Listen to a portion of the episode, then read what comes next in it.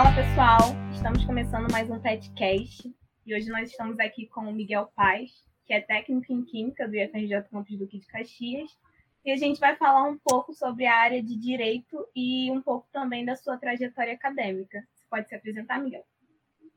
Oi, gente, tudo bom? É Miguel Pedro aqui falando.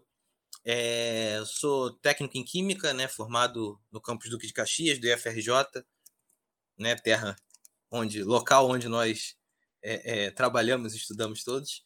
É, trabalho no IFRJ desde 2018, então aí já são quatro anos.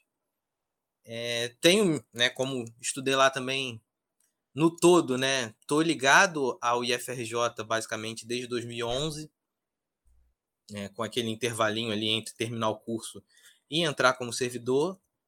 E, e é isso, terminei o curso técnico, trabalhei na indústria, depois comecei uma graduação em Direito, é, continuei trabalhando na indústria, depois fui trabalhar com Direito, e depois tô aí no IFRJ até hoje. Formei na faculdade, aí agora tô começando a advogar também, então é a vida é assim, é bem mista e a gente vai conversando aí. É um cara que foi seguindo a vida, né? Foi para um lado, para outro, para um lado, para o outro. Foi Inclusive, deixando a vida o levar. A gente estava se perguntando aqui, Miguel, é, o que, que te levou a seguir o direito assim que você terminou o ensino técnico em Química? Cara, então, assim, eu, desde antes de entrar no IFRJ como aluno né, do ensino médio técnico, eu sempre gostei muito de português, gostei muito de história, é, eu gostava, assim, eu gostava de muita coisa, né? Sempre adorei ciências, né? Tipo, quando no ensino fundamental, né, a gente vê, não vê química e física e biologia separado, né? Então é ciências. Uhum. Então eu sempre fui muito entusiasta dessas coisas de forma geral, né? Sempre gostei de conhecimentos gerais. Matemática eu fazia porque tinha que fazer, né? Faz parte. Mas português eu gostava mesmo. E essa e ciências, história e tal, eu sempre fui muito interessado. Na época eu fiz o ensino técnico, né? Química, é, tinha essa oportunidade de trabalhar, eu gostava, né? Como eu falei, eu gostava de ciências, gosto até hoje, né? E então tinha uma, um bom campo de trabalho com química e tudo. Comecei o curso técnico. Só que aí durante a graduação, né? A, a graduação, durante o ensino médio, é, no início eu pensava muito em seguir na área da química mesmo. Engenharia, ou bacharel, alguma coisa nesse sentido. É, só que aí, com o tempo, eu fui, tipo assim, pô, eu acho que. Eu acho que, tipo assim, eu gosto de química, mas eu acho que o que eu quero para minha vida é trabalhar nas ciências humanas, ciências sociais. E, e nisso me perguntando, né? O que, que eu ia fazer, o que, que eu ia fazer. Cheguei a fazer, é, me inscrever no SISU para engenharia e tudo. Mas aí acabei optando por ir pro direito porque era algo que, que eu me interessava, sabe? Tipo, até no ensino médio, aqui no IFRJ, né, a gente tem, ainda que seja os, os cursos técnicos, né, eles sejam muito voltados para a área da química, né, seja química, petróleo e gás, polímeros, os plásticos, é, uhum. a gente tem esse esse foco, né? Você estuda muito mais essas matérias do que as outras, mas as outras não ficam para trás, sabe? Tipo, eu aprendi muito em português, literatura, é, história, geografia, sempre gostei de geografia também. E, e algumas experiências que eu fui tendo, né? Mesmo na escola, é, com seminários, com. Às vezes, tipo, eu nunca fui representante de turma. Na minha turma, né? É, eu fui da primeira turma de Química, é, do técnico em Química. Nunca fui representante de turma, mas eu sempre chegava junto para negociar as coisas com os professores. Então, eu via isso um pouco, tipo assim, pô, será? Às vezes, né, tipo, porque às vezes muita gente vai para direito porque conhece alguém da família e tal, mas eu não tinha ninguém da família, ninguém, nenhum amigo que fosse advogado, e, mas eu achava que era interessante, sabe? Tipo, até isso aí pode até soar engraçado, ou pode soar tipo, pô, como assim? Eu quando fui fazer autoescola, né, eu tava no IF ainda, é, tive aula de legislação e, cara, eu achei o máximo. Assim. Na moral, é o primeiro que eu ouço que fala isso, cara. É sério. verdade, verdade. Não, sério mesmo, cara. Eu achei o máximo. Eu achei o máximo. Tipo assim, é, é, os pormenores da legislação e como eu sempre gostei muito de português e como com a linguagem você consegue definir as coisas, né? Tipo, é, é, como que a linguagem pode te ajudar a, a, a estabelecer as né? regras e, tipo, porque tudo é limitado pela linguagem, né? Tipo, então, aquilo ali, né? A minha conexão que eu já tinha com português, naquilo ali também eu acho que foi um fator que me levou a chegar na, na faculdade de direito. E assim, eu não tinha certeza não, sabe? Tipo, eu estava saindo da química quando eu estava no final do curso técnico. Eu estava estagiando, é, eu tinha. Eu terminei o técnico. Eles me efetivaram porque gostaram do meu trabalho. Então eu estava lá trabalhando e tudo, porque eu terminei o curso técnico foi em abril de 2015. É, e aí eu comecei a trabalhar e eu entrei, no caso, no SISU 2, né? Que foi lá pro meio do ano de 2015. E eu fiquei na maior crise, assim, o caramba, cara, eu tô na química, eu tô trabalhando na química, eu vou começar uma faculdade de direito, como é que vai ser isso? Vão, vão querer me demitir e tal. Veio todas aquelas coisas, mas aí eu, não, vamos lá, vai dar certo. Todo mundo ficou surpreso na época, né? Assim, porque é normal, quando você muda de área, todo mundo vai ficar um pouco surpreso né? Porque hoje em dia a gente acaba ficando muito nessa de tipo assim, ah, você está no curso técnico, a tendência natural seria você continuar naquela área. Só que não necessariamente. E você mudar de área, né, que é algo que eu sempre comento com o pessoal, é algo que não é algo que você está descartando a outra. É às vezes algo que vai caminhar paralelo, algo que vai se entrelaçar, aí vai se encontrar, vai desencontrar, e é assim a nossa vida, tipo, nossa vida não é uma reta de um ponto ao outro simples, né? Tipo, você tem várias, é, é, vários intervalos, várias curvas até chegar num certo ponto. Então, eu comecei a fac... eu fiz a matrícula, né? É, na época, como eu entrei no SISU 2, é, no início do ano eu nem sabia se eu ia conseguir é, conseguir a vaga na, no direito. Aí eu cheguei a me inscrever pro, pro Enem. Aí fiz a matrícula, só que eu não tinha certeza nenhuma se, tipo assim, do que, que era o direito, se eu ia gostar. O único contato que eu tinha era realmente é, é, aquilo ali que eu vi na autoescola e um pouquinho que eu tinha estudado para concurso. Mas é, aí eu fiz o Enem, porque naquela época o Enem não eram duas semanas, né? Era uhum. a prova no sábado e no domingo, era extremamente cansativo. Eu acho que vocês pegaram o Enem assim. Com certeza. Eu é. preferia, tá? Ah, eu não... Eu, eu não sei, eu não sei opinar se era se assim, da forma 9 é melhor ou não. Eu achava que matava que tudo cansativo. de uma vez. Hã? Eu achava que matava logo de uma vez, sabe? É, assim. não, realmente. Só que, cara, é pelo menos é aqui, é eu moro em Magé, né? Então, Magé, o sistema de, de ônibus é mais fácil eu chegar em Caxias do que eu chegar nos bairros de Magé. Tá certo, é verdade. Entendeu? tipo, eu chego em Caxias, eu chego no IFRJ com mais facilidade do que eu chego em Santo Aleixo, por exemplo. É, então é, é bem e você o ENEM na época não era por você não caía na escola perto da sua casa, né? Era ordem é. alfabética, eu sempre caía longe. Então era muito cansativo você ir para um lugar longe, pegar um tempão de ônibus para poder fazer a prova para no dia seguinte sair para o mesmo lugar. Mas, enfim.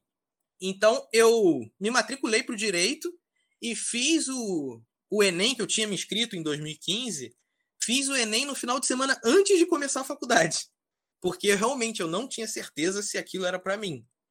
Fiz o Enem sábado, domingo, segunda-feira eu comecei na faculdade de Direito. E, cara, assim, na primeira semana eu, cara, é isso, adorei, vou ficar aqui até o final, vou viver isso pro resto da minha vida. Sério mesmo. Ô, ô, Miguel, essa adaptação foi difícil para você? Qual delas? essa de passar de, de, de, técnico de química, você mesmo falou que na primeira semana você já estava esse aqui que eu quero fazer. Só que essa adaptação de passar de um curso para o outro foi meio complicado ou, ou, alguma coisa na química já te ajudou?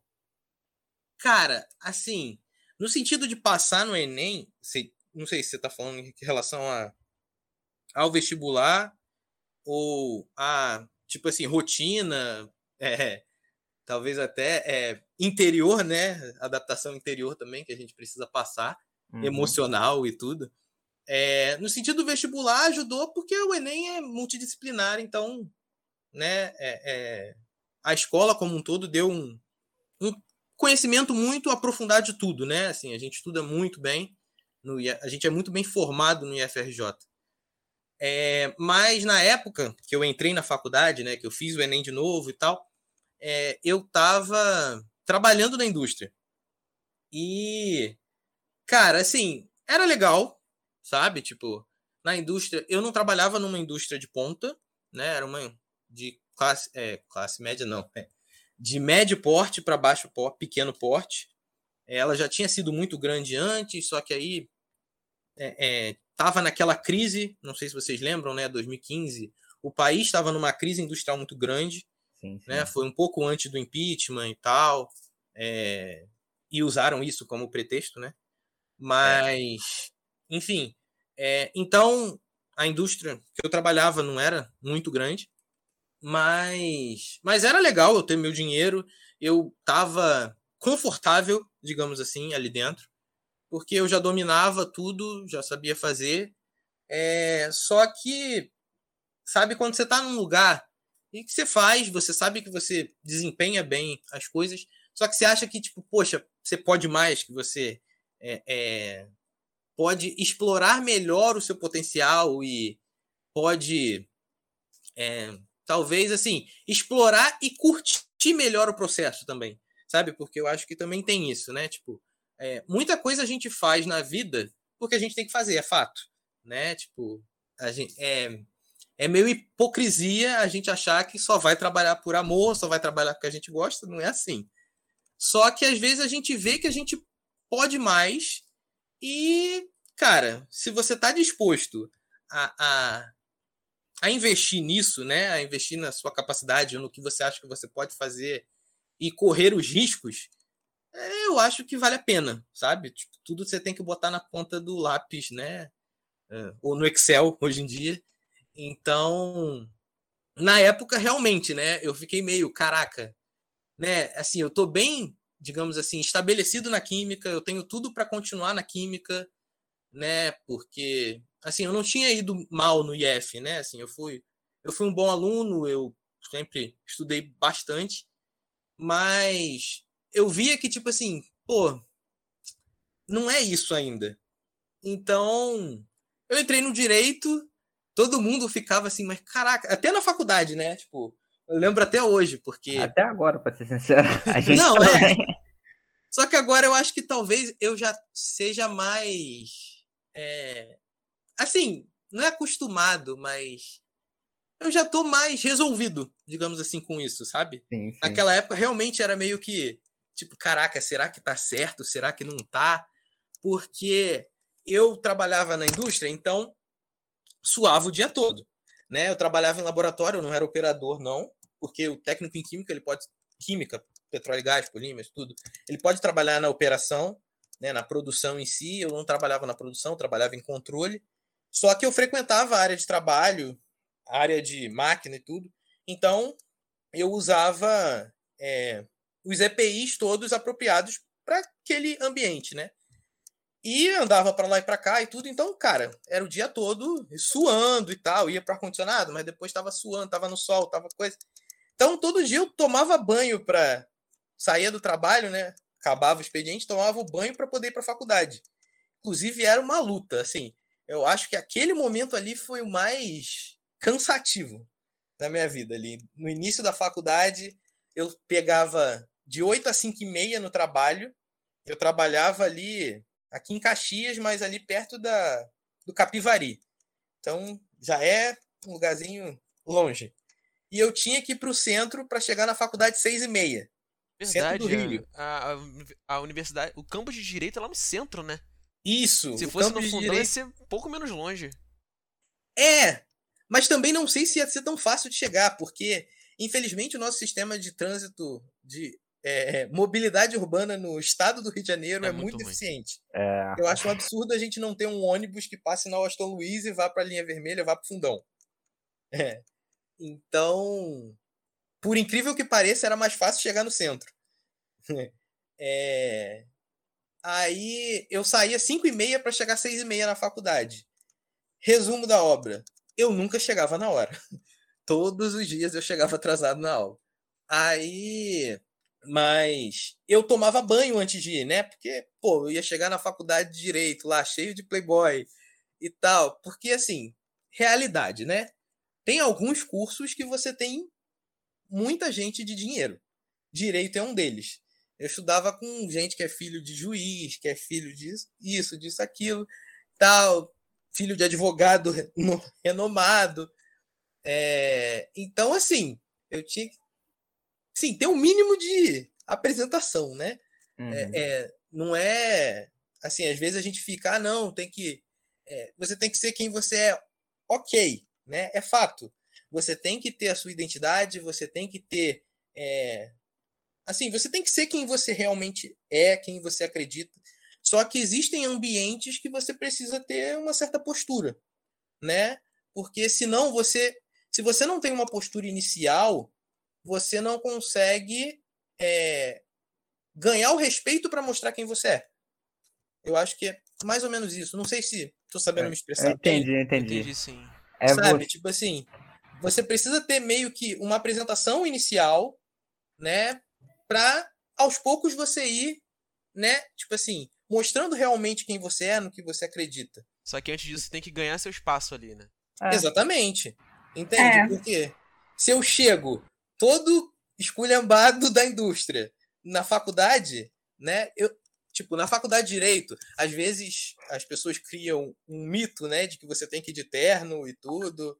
Cara, Sim. não. No início da faculdade, na verdade, em momento nenhum, principalmente na pública. Sabe, eu não conheço a realidade da faculdade é, de direito privada, né? Que eu sei que tem algumas coisas que são um pouco diferentes né? Mas na, na pública ninguém vai de terno nos primeiros dias, só quem quer aparecer. E realmente vira até um pouquinho de piada às vezes. Seria engraçado, né? Já pensou? Primeiro não. dia de aula, uma pessoa assim do nada. Cara de maleta de terra. Cara, esse não, é. infernal é... no calor do Rio de Janeiro.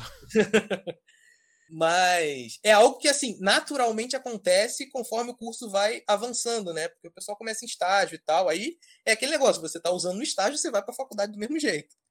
Mas no início da faculdade é normal. Só que eu não podia ir todo esculhambado com a roupa que eu estava trabalhando. Então eu tomava banho para chegar no trabalho. E uma vez, no primeiro período assim, eu conversando assim com a colega, não sei o que, ah, não, tomei banho para vir. Mas você é peão? Eu, caraca. Oi? Caraca, do nada. Foi, foi assim. Eu não, assim, eu trabalho junto com os peões, mas eu não sou peão. Mas assim, cara, nada contra peão, sabe? Só que as pessoas meio que menosprezam, né? Dependendo do ambiente que você tá.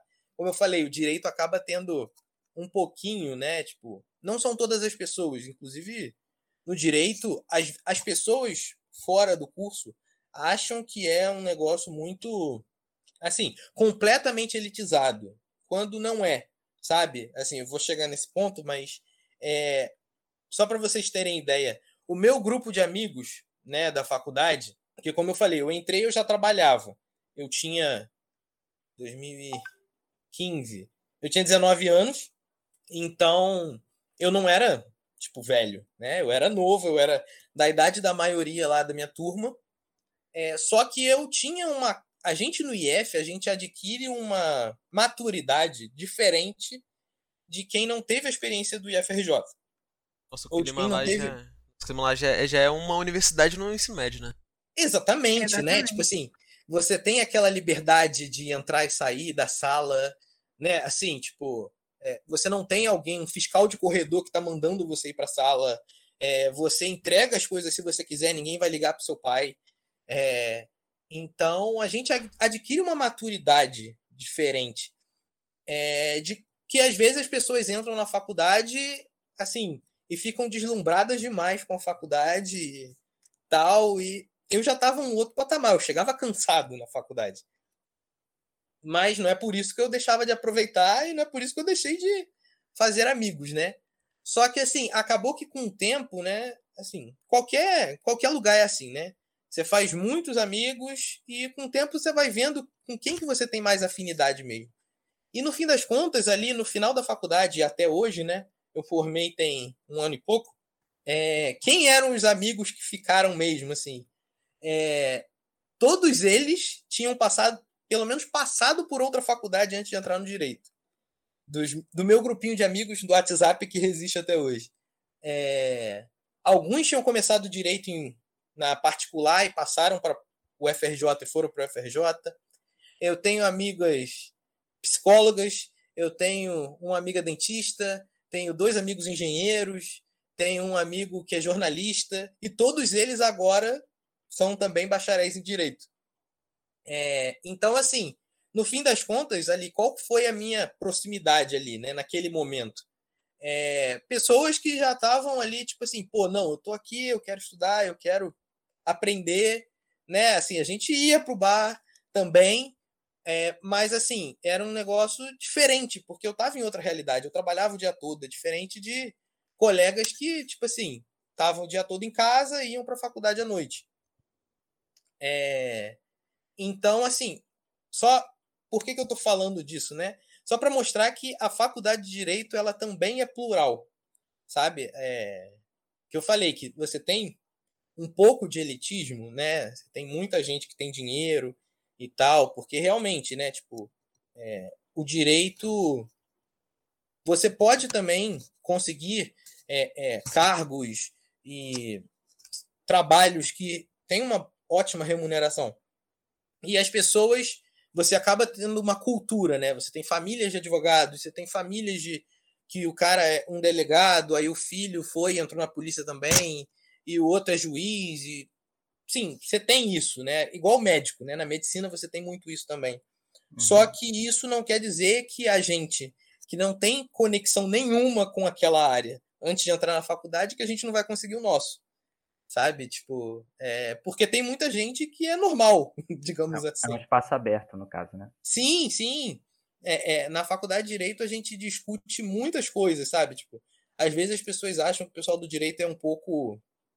É, é até discute pautas sociais, sabe? Tipo, o pessoal acha que na faculdade de Direito não se discute isso, que não chegou ainda, quando na verdade, cara, na faculdade de Direito você discute sobre tudo, tudo. É, é, assim, é muito interessante porque, é, é inclusive, é, questões é, de ciências naturais que às vezes fundamentam alguma coisa no direito, a gente discute isso também. É, questões de tecnologia, a gente estuda isso no direito também. Então, é muito mais amplo do que se imagina, sabe? É, realmente, acho que quando a gente pensa em direito aqui fora, a gente pensa, tipo, legislação, direito criminal, esse tipo de coisa, né? Sim, não. É, é, é. Eu, inclusive, assim, as pessoas perguntam, ah, criminal, você gosta? Cara, não é muito minha praia, sabe? Nunca fui muito fã, não, assim, da área criminal. Se um dia eu tiver que atuar, vou atuar, né? Mas, assim, o direito, ele é. Você trabalha com muita coisa, sabe? Tipo, eu mesmo, a minha monografia foi na área de tecnologia, na área de proteção de dados. Então, eu já eu leio bastante sobre essa questão do direito digital e tal. E você tem muita coisa que, é, se for bem, não é é como se fosse uma tradução que às vezes precisa ver para quem não está na área, sabe? É, que tem muita coisa no direito, na verdade, é, tudo, né? Se você for parar para pensar de verdade, tudo que a gente faz tem direito, sabe? Tem norma, tem lei que está é, é, passando por aquilo ali. É, seja para regular, seja para proteger alguma coisa. E quando você percebe isso, tu enxerga um mundo diferente, sabe? Você enxerga como é necessário essa organização social. Sim, sim, porque senão não dá para viver em sociedade. Sim, exatamente. É, é base, né? Fala, Vitória. Sabia que faz, é, a direito sempre foi uma área que eu achei interessante, tanto que eu tenho até alguns livrinhos aqui, porque eu falava pro meu pai assim, eu vou fazer direito. Mas só que até a próxima pergunta que a gente vai te fazer, quem faz direito, é, tem como fazer direito sem gostar tanto de ler? Porque, assim, eu sempre fui essa pessoa que não gostava muito de ler, não, mas eu gostava muito dessa área. E aí, é, foi uma, uma das coisas que me desanimou um pouco. Porque é justamente isso. Eu sempre achei interessante essa coisa de você, quando você faz esse curso, você consegue entender melhor é, quais, quais são de fato os seus direitos é, enquanto sociedade, né? E eu gosto muito, muito dessa área, assim. E acabo pendendo para algumas partes de direito que eu gosto bastante. Tipo, acho legal essa área penal aí, mas não, é, todo, todo mundo tem direito, né? Eu não sou muito fã, mas tem amigos que, tipo, adoram, assim, tipo, demais. Mas, mas é verdade, assim, cara. É, na vida, sabe? Tipo, você conhecer o direito. É, não tô falando fazer faculdade, não, sabe? É, você conhecer um pouco de direito, conhecer como funcionam as coisas, é, é sabe assim, blow mind, né? Igual aquele meme do, do cérebro, né, explodindo. É, certas coisas, quando você percebe, tipo, caraca, você começa a enxergar de forma diferente, você começa a viver de forma diferente, porque é, é, você sabe até onde está certo alguma coisa, é, o que, que poderia ser diferente, né? Então, não vou dizer que o direito tem a resposta para tudo, obviamente não né? O direito ele é um instrumento, mas dentro da, da discussão do direito, né? Tipo, é, você tem, é, você pensa muitas coisas antes de definir uma, uma lei, por exemplo, né? Tipo, dentro do direito mesmo, você estuda dentro da faculdade, né? A gente estuda processo legislativo também. É, então, você estuda como que as coisas caminham para você chegar num estado da sociedade. E, e isso é muito, muito interessante porque, assim, em todas as áreas pode te ajudar, sabe? Se você trabalha com tecnologia, se você trabalha com química, né? Ah, se, no laboratório em si, talvez você não vá lidar tanto com normas. Vai lidar sim, né? Com norma de segurança, com algumas coisas, mas dependendo do que, que você faz ali, às vezes você tem uma ideia de como funciona né, tipo assim, do que que rege, o que que pode ser feito, o que que não pode ser feito, é, ou quais formas você pode fazer alguma coisa, digamos, legalmente falando, é, te facilita, né? Você consegue melhorar o seu negócio, você consegue melhorar o seu produto. E é, é muito bacana, muito bacana. Pô, esse é, lance de você ver, você vê o direito em qualquer lugar, cara, quando eu fiz estágio no laboratório de pesquisa, eu trabalhei na parte do atendimento ao cliente, né? Apareceu o Konama direto, cara. Era o Konama, era NBR, eram as legislações lá, tipo, de ambientais, tá ligado? Sim. E, cara, eu decorei o Konama 420 inteiro. Já esqueci, né? Mas aí. Eu olhei e pensei, cara, ainda bem que eu nunca quis fazer direito, porque na moral, é muita coisa.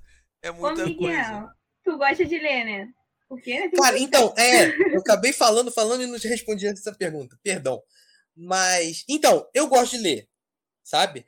É, gosto mesmo. Só que às vezes, para você ler, você precisa de tempo. É, e, assim, naquela época, né, no início da faculdade, era algo que eu tinha pouco, né? Porque saía cedo para chegar no trabalho, para depois ir para a faculdade e chegar da faculdade quase meia-noite, né? Onze e pouca e tal. Aí para no dia seguinte para trabalho de novo. E assim, é, beleza, para todo mundo fala, né? Ah, para você fazer direito você tem que ler muito. Tem. Só que uma coisa que eu ouvi na faculdade que é muito verdade, teve um professor meu de sociologia falando, não, porque assim, aqui a gente tem que ler. Só que aqui a gente nem se compara a uma faculdade de história, uma faculdade de filosofia, uma faculdade de sociologia, porque essas é completamente leitura, sabe? Tipo, é, você tem que, você não pode, digamos assim, é, é, aprender de outras formas, sabe? No direito você tem que ler bastante, Só que com o tempo, né, você hoje, né, você pega uma lei, é, você vai ler lá e você vai ficar, caraca, eu vou perder duas horas da minha vida lendo essa lei e não vou entender bolhufas, né? Uhum. Ou vou entender muito pouco. É, quando você já tem familiaridade com direito, você sabe como ler aquela lei de forma mais sucinta. Você sabe o que você precisa se atentar. Então, a sua leitura fica mais treinada. E com o tempo você, assim, é, é, consegue ser mais, mais dinâmico, né? Naquilo. E, assim, você você não fica, não fica aquela leitura massiva, sabe? Ah, então é questão de uhum. adaptabilidade, né? É, é porque, assim, uma coisa é você ler, por exemplo, um artigo científico. Um artigo científico, né? Tipo, vocês estão todos da química, né? Nós somos, né, também. Mas é, você pega, por exemplo, um artigo de química. É, cara, você vai demorar quanto tempo para ler um artigo de, sei lá, 15 páginas? Um artigo de química. Ah, cara, se eu não tiver sem tempo, eu vou pegar aquilo ali e vou dar uma, uma escaneada em minutinhos, tipo. Por aí. Vou olhar a introdução, vou olhar resumo e caçar o que eu quero da metodologia. Sim, exatamente. Mas você já conhece aquele assunto, não é? Sim. Então, Sim. você conhecer o assunto minimamente te facilita a entender o todo, sabe? A questão da lei é que você precisa aprender a ler a lei. Então, quando você aprende a ler a lei, você já sabe o que, que você precisa achar. Você já sabe, tipo assim, é, é, você bateu os olhos ali, você pega o, o, o significado, né? O, o fundamento ali rápido. Então, nessa questão de lei em si, é, é, é, prática, sabe? Tipo, você, você realmente se acostuma a ler e pegar o sentido. É, no direito, a gente tem que ler também doutrina, né? Que é, tem gente até que se assusta. Não sei se vocês já ouviram falar de doutrina no direito. Mas o que é a doutrina no direito? É, são os estudos sobre a lei. Então, tipo assim, você tem a lei seca, né, que a gente chama, que é a letra da lei mesmo, que você bota lá no site é, do governo, você tem lá a Constituição Federal, você vai ter a lei toda. O que, que é a doutrina? São os comentários em cima daquilo ali e como que aquele direito é, é, foi gerado e qual é o alcance dele. Então, que aí isso já é uma leitura diferente, né? Que são os livros que a gente pega, né? Que o livro de direito, né? Ele não tem só a lei, ele tem todos os comentários em relação a como aquela lei se aplica. Então, assim, no direito a gente lê bastante a lei, lê. Só que é muito mais como que aquilo ali vai se aplicar, qual é o contexto daquilo ali, o que, que aquilo ali realmente significa. Entendeu?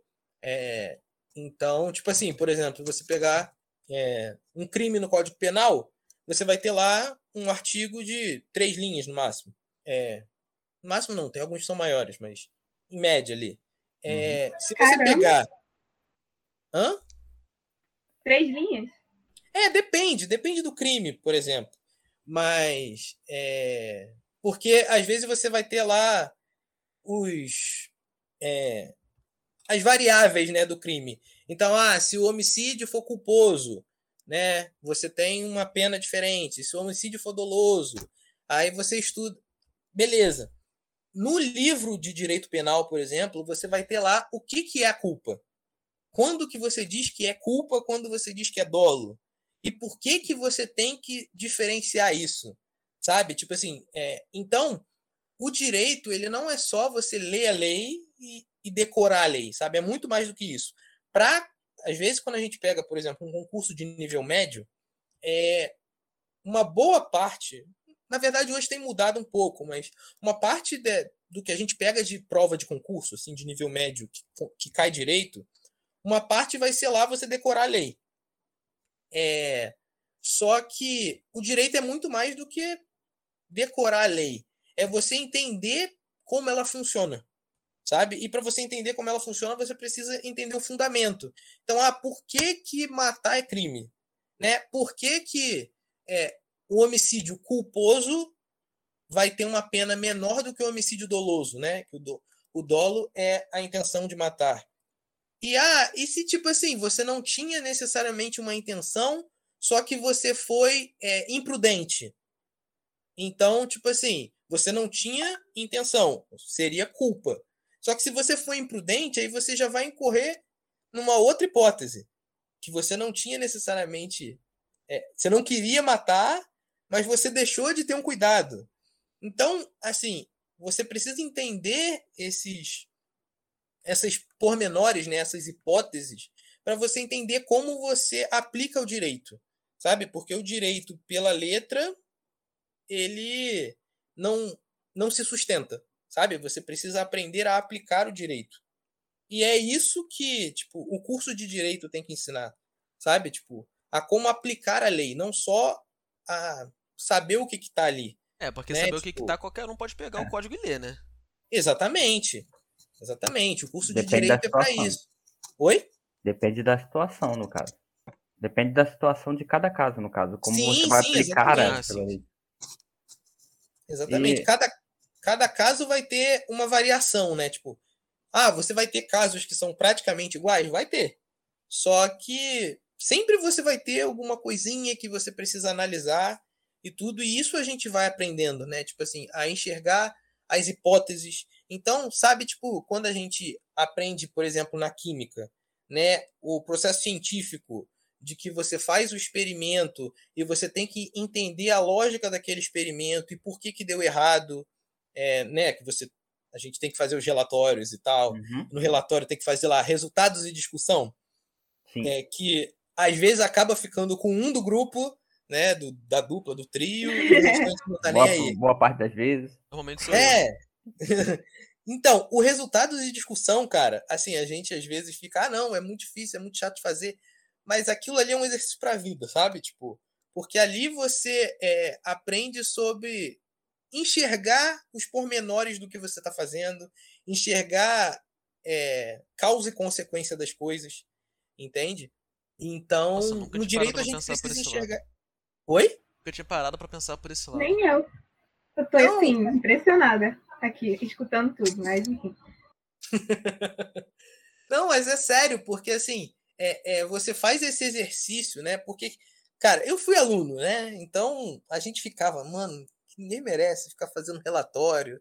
Aí você ia pra prática para depois ficar fazendo relatório. Aí, Aí o pessoal deixava- que já não quer estar ali fala assim, não vai me ajudar em nada na vida, eu fazer direito, pô. Não, é exatamente, entendeu? Tipo assim, você começa exercitar o seu pensamento, a sua forma de pensar. E como você exercita a forma de pensar, você fica um pouco mais é, é, desenvolto, assim, em enxergar as coisas, sabe? Tipo, é, enxergar que, poxa, não, se eu faço isso, vai gerar isso que vai ter consequência nisso. Então, é, é, é isso que eu falo, assim, tudo na vida a gente pode aproveitar, sabe? Tipo, é, você, a vida ela não é tipo daqui ali. Você sobe, desce, sobe, desce e pega do lado e vai para o outro e faz uma curva e nisso você vai agregando em você mesmo, sabe?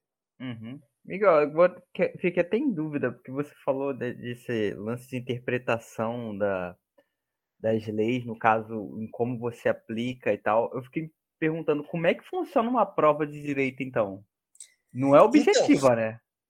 Não, uma prova da faculdade, uma prova de concurso.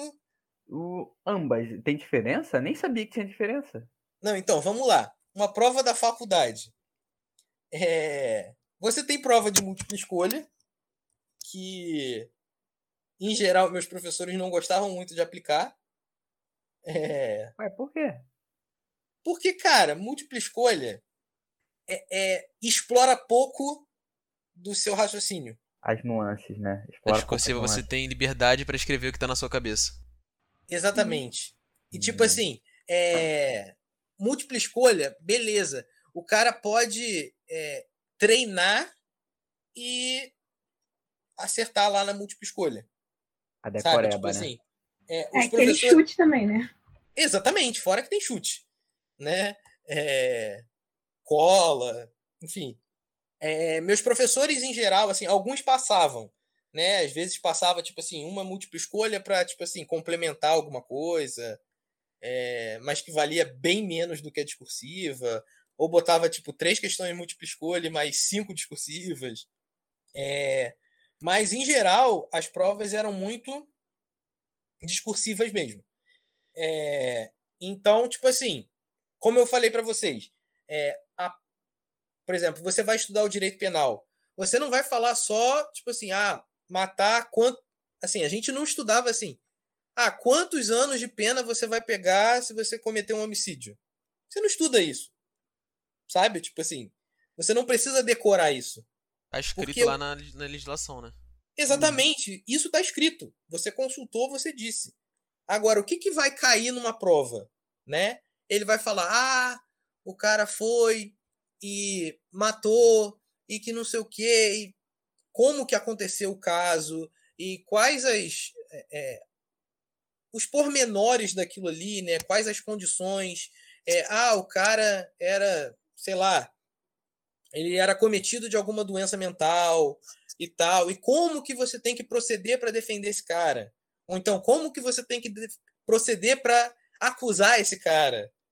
Aí tinha algumas provas também que às vezes os professores, assim, eles exploravam basicamente alguns, né? Tipo, não todos, porque depende da matéria. Mas tinha professores que, inclusive, eles exploravam todas as posições num processo. Então você tinha que responder como que você ia defender, aí num outro caso você tinha que responder como você tinha que acusar aquele caso, é, quais os argumentos, né? Até quais as leis também. Só que assim, ele te dava o caso, e aí você, dentro, observando o caso, você tinha que ir na lei e pegar qual artigo, qual dispositivo específico que você ia utilizar para argumentar para aquilo ali. É, aí você tinha que também fazer acusação. É, você teve matéria, por exemplo, em direito penal, eu acho que foi três. Por exemplo, a gente estudava dosimetria da pena. Então você tinha que estudar realmente quantos anos é, de cadeia que o indivíduo ia pegar, né, basicamente. É, então você tinha que atuar na posição do juiz. Então você tinha que levar em consideração várias coisas, né, atenuante, é, agravante e tal, para você determinar que no fim das contas o cara ia pegar cinco anos e seis meses. Então é, é muito o, o casuístico, né? Você estudar dentro do caso é muito mais efetivo porque você é, entende o fundamento, você entende para que, que serve a lei. A partir do momento que você entende para que, que serve a lei, você não, não esquece, sabe? Tipo assim, é, é muito mais importante você saber é, o que é lei e, tipo assim, o que, que existe né, de lei, o que, que você pode, o que, que você não pode, do que você saber exatamente qual é o artigo, qual é o dispositivo e quantos anos tem e quanto, entendeu? Tipo, é, você entender o contexto faz você assimilar melhor, faz você assumir. E, tipo assim, os números, é, os dispositivos, o, o artigo específico e tal, vem com o tempo, sabe? Vem com a prática, vem com você tá usando sempre. Igual, vocês todos já fizeram analítica quantitativa? Não, eu já, eu não. Vitória é. já, né? É. Então, lembra quando você faz analítica quantitativa, que de tanto fazer exercício você grava massa molar? Sim. Sim. É, é isso que acontece no direito. A galera vai perguntar, pô, como é que você sabe isso? Parece prática. bruxaria isso. Parece bruxaria, Exatamente. mas é Cara, como é que você vai é. gravar massa molar de um monte de elemento? Vem com a prática, entendeu? Tipo... Então aquele estereótipo que a gente tem do advogado que sabe tudo que é lei, igual o que a gente tem de químico que sabe toda a tabela, né? Exatamente. Sabe? Tipo assim, tem advogado, cara, realmente, o cara conhece, assim, vai saber te citar os dispositivos, só que isso só vem com o tempo. O cara, ele não estuda para decorar isso. Entendeu? Ele Antigamente. Exatamente, ele estuda para entender. E essa. É, é, esses, digamos assim, dados, né? Que são dados, basicamente, né? Onde está o que e tal.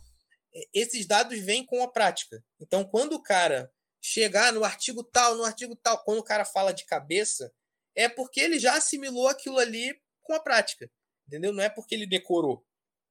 Entendeu? O direito, assim, é, o, o melhor de se estudar o direito é dessa forma, sabe? Tipo, você entender como o que que tá ali e como aquilo ali funciona. Porque o que que é o dia a dia do na prática, né? Você ah, em algumas situações você vai ser meio que confrontado e você precisa dar uma resposta na hora.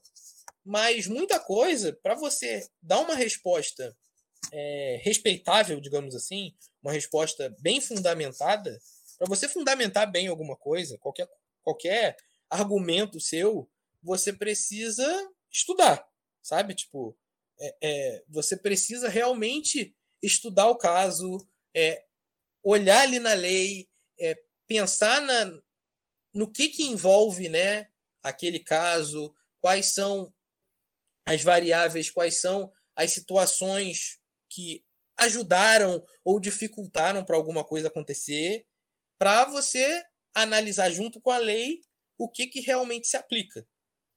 Entendeu? Uhum. Então, e no dia a dia você pode consultar. É até algo que eu acho interessante, sabe? Tipo, na prova da OAB, eu não sei se vocês vão perguntar sobre isso, mas é, que na prova da OAB, a primeira fase, ela cai todas as matérias. Tipo, tudo. É, direito criminal, direito empresarial, direito civil, é, direito do trabalho, é, direito constitucional, direito tributário, é, cai ética, ética no caso, ética da profissão, né, do advogado, uhum. cai, cai basicamente tudo que a gente vê na faculdade. Então, é, e é múltipla escolha. É, nessa nessa etapa, digamos assim, é, que é a primeira fase, você tem que realmente muita coisa você é, é, é letra, é letra da lei, sabe? Tipo, você precisa saber o que está escrito lá. É decorar, no então, caso, né? Oi? É decorar essa primeira parte, já que é múltipla escolha, né? É, é decorar, só que, cara, é impossível. Não sei se vocês já viram o tamanho de um vadimeco. Já. Então, é aquele livrão grosso que a gente carrega. É muito grande. Então, Hoje em dia, pelo menos na faculdade pública, você não é obrigado a carregar um vademecum todos os dias para aula. Uma vez eu conversando com um colega que fazia faculdade particular, ele falou que os professores brigavam se ele não levasse o vademecum todo dia. Que isso? Aí eu falei, meu Deus, cara, que bizarro. Porque na faculdade pública você não precisa necessariamente levar. Se você não leva num dia de prova, você está ferrado. Porque realmente você pode consultar no vademecum, não no celular. Mas no dia a dia, cara, a gente consultava a lei no celular. Tinha professor que às vezes reclamava, mas tinha professor que explorava isso de uma forma diferente. Ah, abram aí o artigo tal, bota aí no Google. Tal. Então, é sério, porque, cara, assim, tinha muitos professores meus que falavam, cara, para ler a lei, você lê em casa. Sim. Aqui a gente precisa discutir. Verdade. Tipo assim, pra, eu não vou abrir o Vadmecum para a gente ficar lendo artigo por artigo e ficar. Isso vocês fazem em casa, isso vocês estudam em casa. Então a gente aqui vai discutir qual é a aplicação, como é que funciona e tal. Então, sabe assim, você tira um pouco dessa desse estereótipo realmente, né? Que ah, é ficar lendo lei. Não, o advogado faz muito mais, o advogado, o profissional do direito faz muito mais do que ler lei, sabe? Uhum. Como tem, é que é a tem... segunda prova da, da OAB? Agora eu fiquei curioso. Ah, é. Então, a primeira fase cai tudo. Então, questões de múltiplas escolhas, você não tem. É impossível você decorar aquilo tudo, sabe? Então você acaba. É, o direito você entende pelo, pelo contexto. Não, não vou dizer assim. É, é, é, é hipocrisia falar que é pelo contexto. Mas é no sentido de você entender o sentido das coisas. Então, assim, quando você estuda bem, você às vezes não vai saber exatamente o que está escrito na letra da lei. Só que quando você lê as questões, você sabe realmente o que está certo e o que está errado. O que, que tem e o que, que não tem no Código Penal, o que, que tem e o que, que não tem nas leis tributárias, entendeu? Vai pelo que faz sentido, né? É, tipo assim, não é simplesmente. É, é mais ou menos isso. Uhum. É um né? sentido assim, adquirido. Hã? É um sentido adquirido, basicamente, conforme você vai estudando, Exatamente, você é um sentido, ad... sentido. É, é um sentido adquirido. E é isso é que às vezes pega. Tipo assim, é, não dá para cair nessa questão de que é, é, é lógica. O direito, você fazer, por exemplo, a primeira fase da OAB é lógica. Não. Não é. Eu me descabelei para estudar para a primeira fase. Eu saí da prova achando que eu não tinha passado. É... Eu estudei pra caraca mesmo, assim. Eu acho que eu nunca estudei tanto na vida. Na verdade, as vezes que eu mais estudei na minha vida foi para passar na prova, para passar em concurso e para a prova do AB. É... Porque é um, é um estudo. É diferente do que você faz na faculdade, né? Uhum. Na faculdade você tem as matérias e tal. É, é um negócio mais profundo, né? Para você passar numa prova de concurso, é, você se aprofunda, mas são muitas coisas ao mesmo tempo, no mesmo dia. É, então, a segunda fase já é diferente. A segunda fase você escolhe uma das, das matérias, né? Tipo, antes, você escolhe antes de fazer a primeira, inclusive, na hora que você faz a inscrição. Então, ah, você quer fazer em direito civil. Aí, tipo assim, eu gosto bastante de direito civil. Só que eu gosto de algumas áreas de direito civil, porque, para vocês terem ideia, a gente tem nove direitos civis na faculdade. Nove não, oito. Ou seja, são quatro anos da faculdade estudando direito civil. Então imagina o quanto de matéria é. Meu Deus. Quantos anos são a, a faculdade de direito? Cinco anos. Faculdade de Direito são 10 períodos. É, na UFRJ são 10 períodos, tanto no integral quanto no noturno. Né? Porque existem cursos que é diferente, né? Tipo, o curso integral é mais rápido e tal. Sim, sim. Só que no direito, não. No direito, a carga horária do integral e do noturno é praticamente a mesma.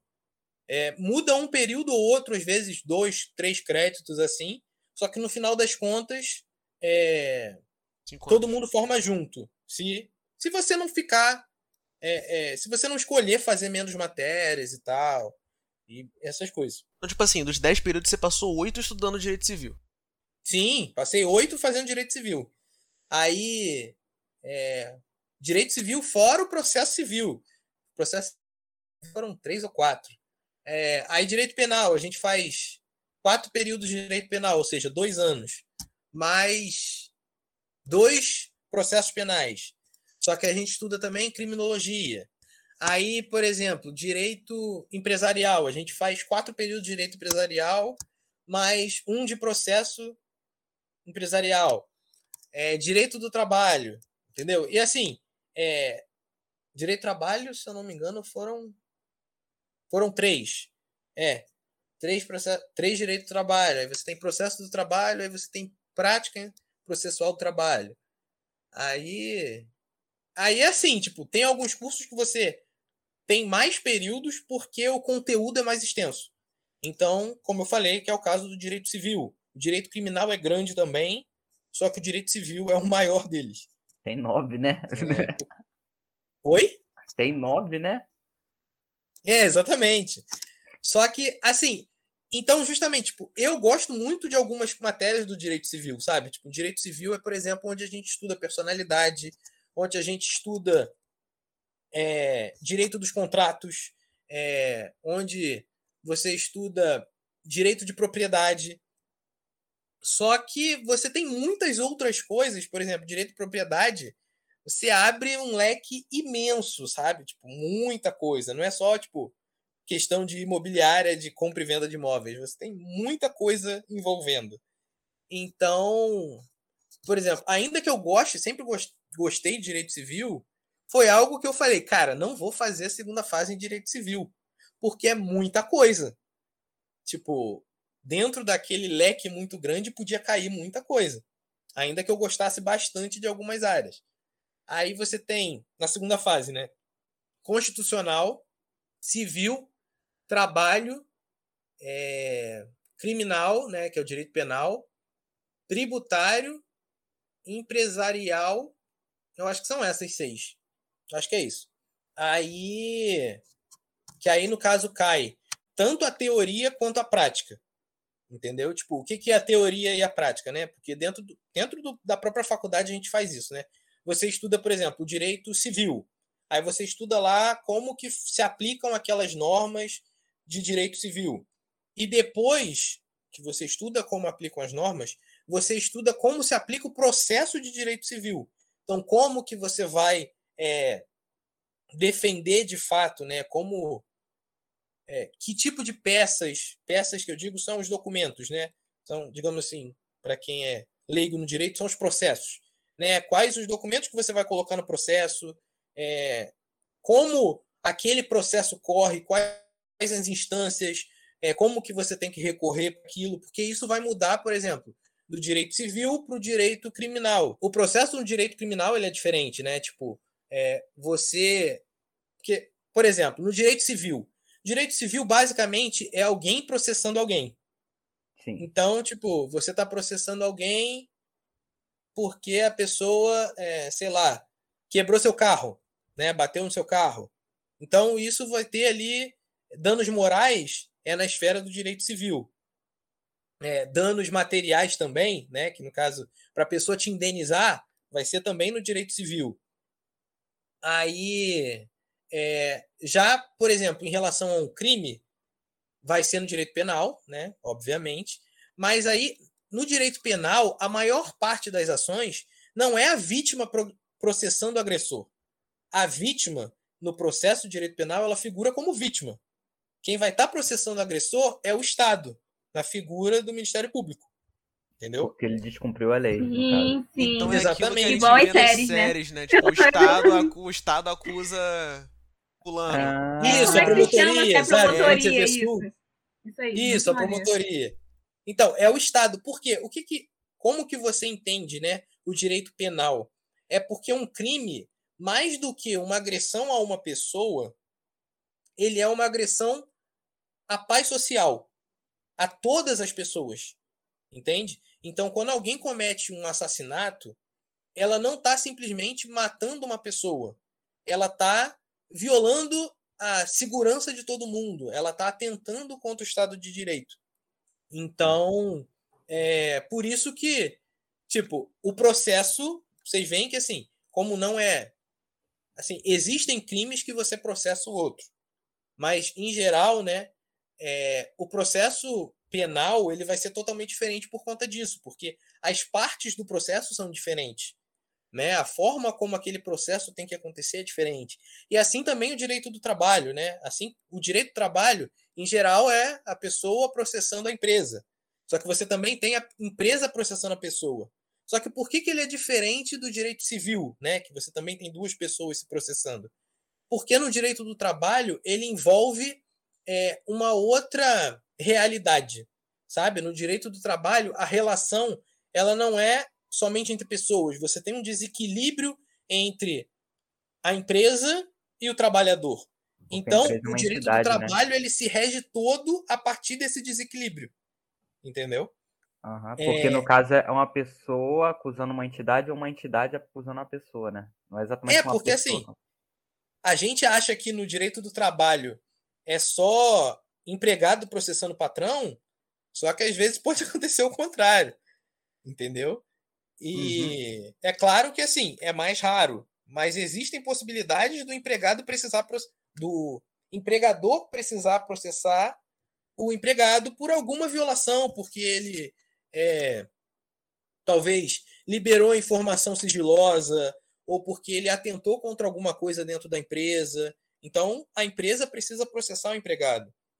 E, e tudo nisso, né? Você precisa ter advogados, você precisa ter representação em todas as partes, né? Porque esse é até um dos princípios, né? Tipo, de você ter uma justiça é isso, tipo, você ter a liberdade e você ter a possibilidade de ser defendido, né? Porque ninguém é obrigado a saber todas as leis, mas você precisa ter essa possibilidade de, de uma defesa, né? De alguém que entenda te defender. Então, por isso que as áreas são diferentes. E a prova, né, a segunda fase, eu falo muito, né? Mas a segunda fase é nesse esquema. Então, se você faz, eu esqueci, faltou administrativo, né? Que o direito administrativo uhum. é o direito do da esfera pública, né? Então, que vai trabalhar com os bens, com as pessoas jurídicas, com as coisas que envolvem a administração pública. Ah, tá. É... Propriedade, esse tipo de é coisa. É que cai em concurso, né, Miguel? Sim, direito administrativo cai muito em concurso. E é porque... chatinho de estudar, hein? Eu já é, estudei. Cara, depende de como você estuda. Sabe? Tipo assim, é, por exemplo, direito administrativo, é, eu tive professores que eram, assim, mais ou menos, que eram meio decorebas. Eu tive professores que eram espetaculares, sabe? Tipo, e já vi aulas no YouTube que eram mais ou menos, já vi aulas que eram completamente efetivas, sabe? No, no sentido de fazer você entender o que, que acontece, por que, que acontece, por que, que deve ser daquela forma. Então, é, eu acho que tudo depende de. Claro, é gosto, né? Assim como eu falei, eu não ligo muito para criminal. Mas. É, eu acho que tudo. Mas eu tive. Tipo assim, tem professores de criminal que eu tive que eu fico, cara, o cara é surreal. Sabe? Tipo assim, a matéria com ele era excepcional. Então, é, é, tudo depende de, às vezes, de quem passa, sabe? É... Uhum. E qual você escolheu, Miguel? Então, na época, eu fiz direito do trabalho. É, eu gosto bastante de direito do trabalho. Né, assim, as minhas áreas preferidas no direito, né, assim, são uma parte do direito civil, eu gosto bastante de consumidor, eu gosto de empresarial também, é, porque assim, empresarial não, às vezes as pessoas, ah, empresarial, tal, burguês, não. Cara, é, direito empresarial não se resume a grandes empresas, sabe? Tipo, você estuda, inclusive, eu participei de um de um projeto de extensão na faculdade, né, em direito empresarial, que a gente atuava junto com o Sebrae, atendendo microempresários individuais. Ou seja, ah, o cara que abriu uma fábrica, na época, né, eu ajudei um cara que tinha uma fábrica de, uma fábrica em casa, assim, de forma de pizza, aquela de, forma não, né, caixa de pizza, aquela de papelão. Então o cara comprava papelão, cortava o papelão, imprimia o papelão e vendia para as pizzarias. Então, assim, você vê que não é uma, um negócio megalomaníaco e tal, um cara. Mas é um cara que ele é um empresário. Né? Assim como quem faz doce para vender na faculdade é um empresário, quem vende quentinha é um empresário. E o direito empresarial pode ajudar essas pessoas, desde que elas procurem e que elas saibam, né, tipo assim, às vezes, né, que elas tenham condições, só que você tem, como eu falei, né, a gente atuava junto com o Sebrae, é, que o Sebrae dava essa assistência para as pessoas. Então, se ela explorar bem o direito, ela tem como fazer o negócio dela crescer, ela tem um rendimento melhor e isso impactar nos pequenos negócios, sabe? Tipo assim, e nos pequenos negócios, você impacta uma comunidade, né? Você impacta o seu bairro. Então, é, é, o direito empresarial também é bacana por causa disso. Mas é, eu gostava, eu gosto bastante de direito empresarial também. Só que na época, o direito empresarial eu ainda estava estudando. Porque assim, eu fiz a prova da OAB no nono período. Então, é porque no quando você faz direito, você pode fazer a prova da OAB a partir do nono período. Você não precisa terminar a faculdade. Se você passar, Aí, tipo assim, a sua nota fica lá guardada. Quando você tiver o certificado, aí você consegue a carteirinha. E na época eu, cara, nono período, vamos começar. Vamos começar logo, porque se eu não passar agora, no, no décimo eu tento de novo. Se eu não passar no décimo, quando eu formar, eu tento de novo. E vamos embora. E ainda que eu gostasse de empresarial, eu ainda estava estudando muita coisa. Ainda tinha várias coisas que eu ainda não tinha aprendido na faculdade. E direito do trabalho é, é até uma história engraçada, porque assim, antes um pouco de fazer a, a prova da OAB, é, eu estava estudando direito do trabalho na faculdade. E, cara, o meu professor de direito do trabalho, ele era um carrasco, mas ele era tão assim. Caraca, mas eu tinha tanta raiva daquele cara. Tinha, sério mesmo, sério mesmo. Porque, sério mesmo, pensa comigo a prova dele começava às 8, que era a hora que começava a matéria dele. Então, né, eu tive direito de trabalho 1 e 2 com ele. A prova dele começava às 8. E ele sempre falava assim: então, quinta-feira é a prova, ela começa às 8 e termina a hora que, você, que o último acabar a prova. Mas ele falava: vai começar a prova 8 horas e vai acabar a hora que o último acabar. A hora que o último integrar, entregar. Hum. Então vocês podem ficar. Por que, que ele falava isso?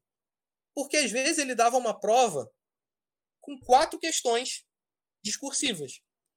Só que assim, ele falava, então, só que assim, a prova deve ter umas quatro questões por aí. Só que vocês não sejam econômicos, não. Vocês não precisam ficar resumindo as coisas. Eu gosto que vocês dissertem sobre aquilo, que vocês teorizem e que vocês vão a fundo em cada questão. Ou seja, era uma prova de quatro questões, só que de seis páginas escritas. Nossa, a gente tinha que levar papel ao maço para fazer a prova. então era tipo assim. Sério. E a gente, para você ter ideia, a prova acaba, a aula normalmente acabaria 10 para as 10. Só que nesse dia, sempre que tinha prova dele, eu ia de carro para a faculdade porque eu ia, com certeza eu ia perder o último ônibus para casa. Meu então, é porque o cara pediu um trabalho como prova, 11. Né? Oi? Ele pediu um trabalho como prova, né? Escreva é, um tipo trabalho tipo aqui agora. É isso que ele quer. Surreal. É, cara. tipo isso. E tudo à mão, né? Tipo assim, porque consulta. digitar é bem mais fácil. Digitar você apaga, volta. A mão. Tá aí outra coisa que eu tive que aprender. No início da faculdade, eu fazia a prova a lápis para depois passar caneta. Depois, meu Eu filho, também faço. Eu fiz isso ensino médio todo. Não dá. Eu não desisti disso aí quando eu tive analítica. Não, é, não, não tem não, como. Amigo. Sabe? Porque assim, eu era da química, né? Então, assim, as nossas provas é o quê? Você fazer conta, né? Aí você faz a conta lápis, pronto. Passou a caneta.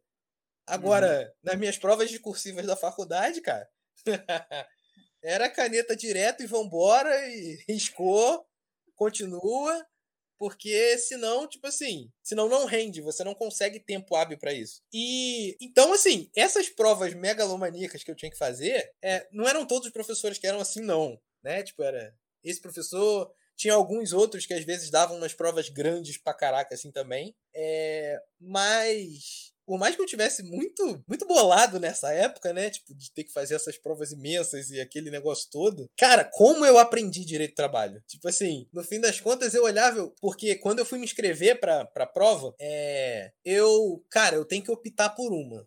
Aí eu sabia o que, que eu gostava, né? Direito do trabalho eu tinha acabado de estudar na faculdade. Eu sabia que eu gostava de empresarial, é, mas que eu ainda não tinha terminado de estudar. Eu, eu sabia que eu gostava de direito civil, só que a matéria era extremamente grande. É, constitucional tem muita gente que gosta também e faz, mas eu tinha estudado constitucional já tinha um tempo, que foi mais no início da faculdade. Aí eu fiquei, caraca, o que, que eu vou fazer? Aí eu fui peguei a prova anterior, porque assim, OAB a gente tem três por ano. Então, é, eu fiz o trigésimo exame, eu peguei o vigésimo nono. Aí eu, pô, deixa eu ver. Cara, eu peguei a prova de direito do trabalho, a discursiva. Eu olhei, eu, cara, não sei exatamente, mas eu consigo responder. Aí eu olhei outra questão, não sei exatamente, mas dá pra desenvolver. E nisso eu, pô, vai ser direito do trabalho. É discursiva a segunda, a segunda etapa? A segunda etapa é, é, toda discursiva. Aí você tem algumas algumas partes teóricas, né, que é tipo assim, você dizer exatamente qual é a lei que está se aplicando, qual é por que, alguém não podia ter feito alguma coisa. E uma parte da prova é o que você chama de fazer uma peça.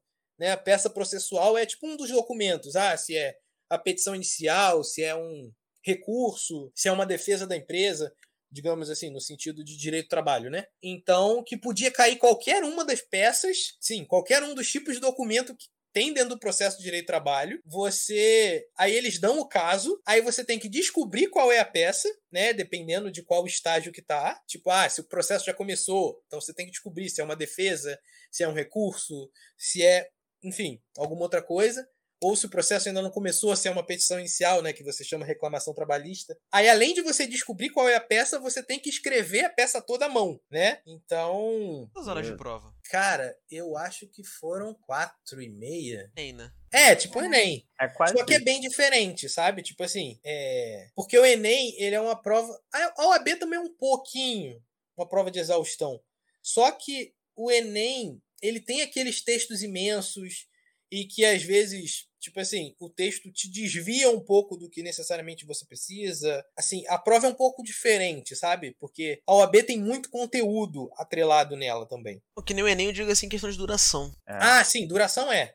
Duração é. Eu não lembro agora se foram quatro e meia ou cinco horas, mas a segunda fase, por exemplo, né? Você pode levar é, o Vadmecum, você pode levar lei. Então, é, você não pode ter anotação, mas você pode estar com ele todo marcado. Então, cara, para a segunda fase, como eu fiz direito de trabalho, eu tinha uma CLT grande, né, que a letra é maior e tal, é mais fácil de achar. Eu fui com uma CLT e com Vadmeco, então imagina o peso que eu fui para a segunda fase. É, e ela toda pintada assim, e cada coisa de uma cor, porque aí você vai aprendendo a tipo assim, ah, o que que é destaque, aí você vai organizando as coisas por cor, né, assim, é, é porque cor você pode usar, né? Tipo, eu tinha, sei lá, uns seis ou sete cores de marcador, de marca-texto, para poder marcar.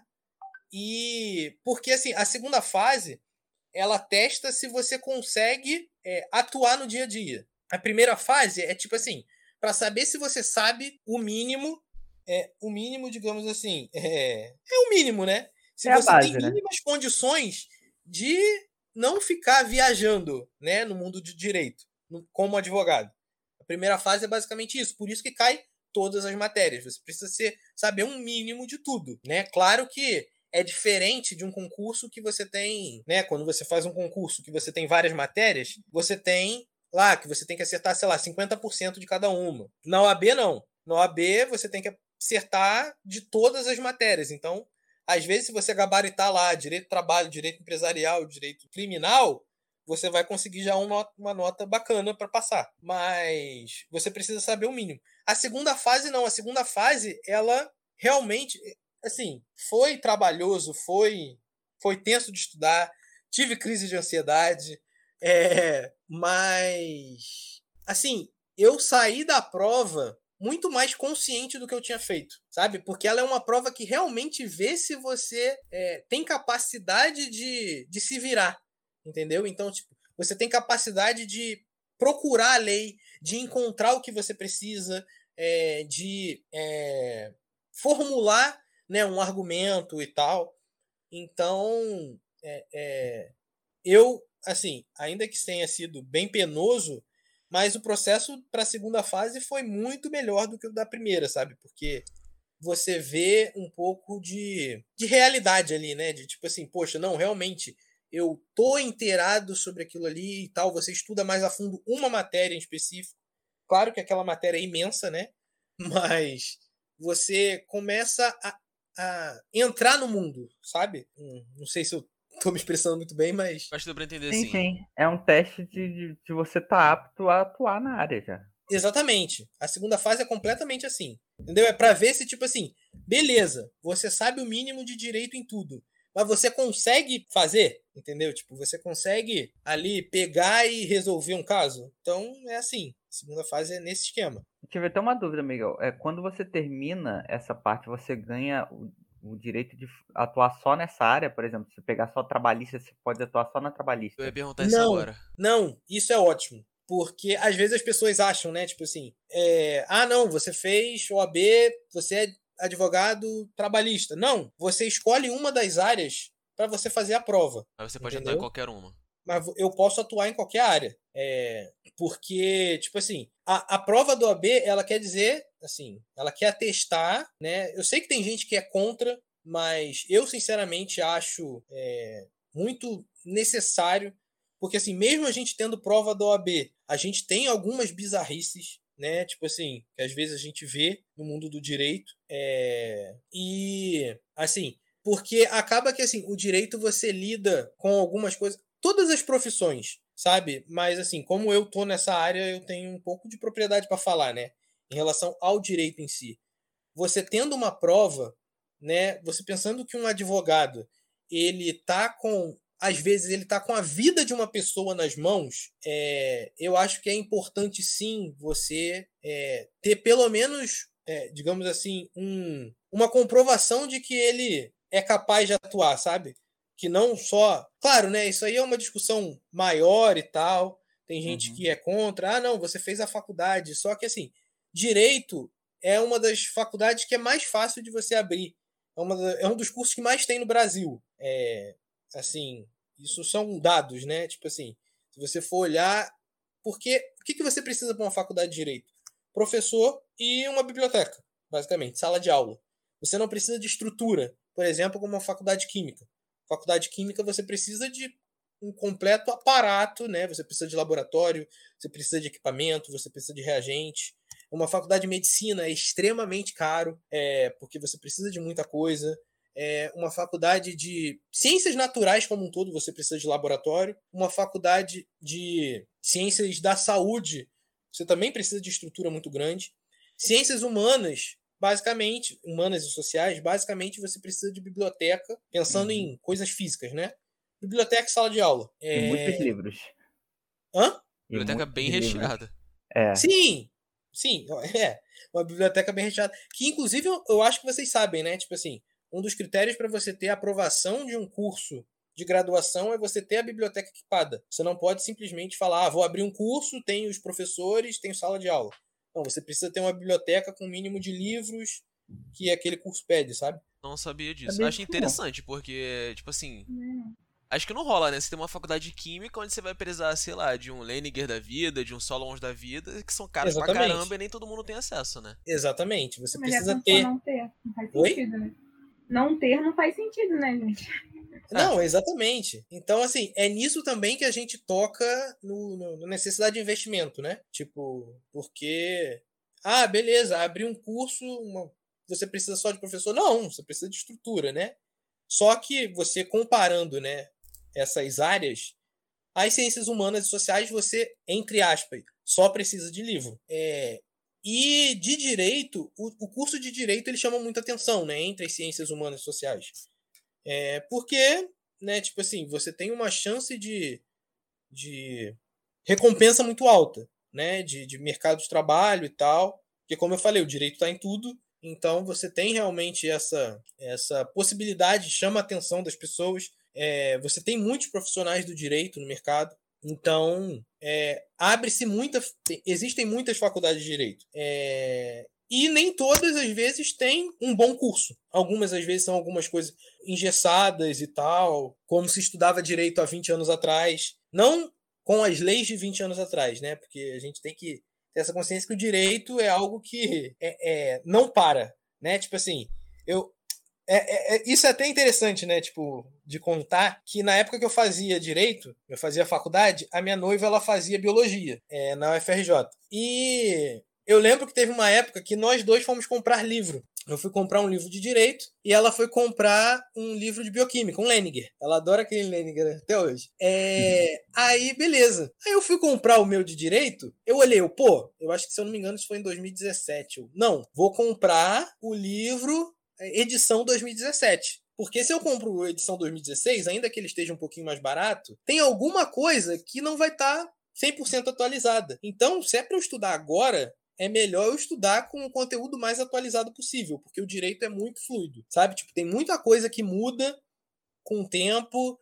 Não vou dizer a lei em si, só que assim, a gente tem a questão de como a lei é aplicada, né? a interpretação da lei, é, a extensão de como a lei é aplicada. E isso realmente muda com o tempo. Você tem alguns casos novos e você tem outras formas de aplicar. E com, no direito é assim, quanto mais você, quanto mais você está atualizado, melhor profissional você é, né? Então você não pode parar no tempo. É, aí, na época eu comprei e ela foi comprar, aí tipo assim, a última versão do Leninger que tinha no Brasil era de 2011. Não, 2009, sei lá. Eu lembro que eu fiquei assim, eu, caraca, cara, tipo assim, eu aqui todo preocupado em comprar um livro da versão desse ano, o teu livro é de, sei lá, nove anos, oito anos atrás, e tipo, e a última versão, eu, caraca, assim, você vê como que é diferente, né? Tipo, em algumas áreas, você demora mais elas não evoluem tão rápido. É, elas, elas não evoluem tão rápido.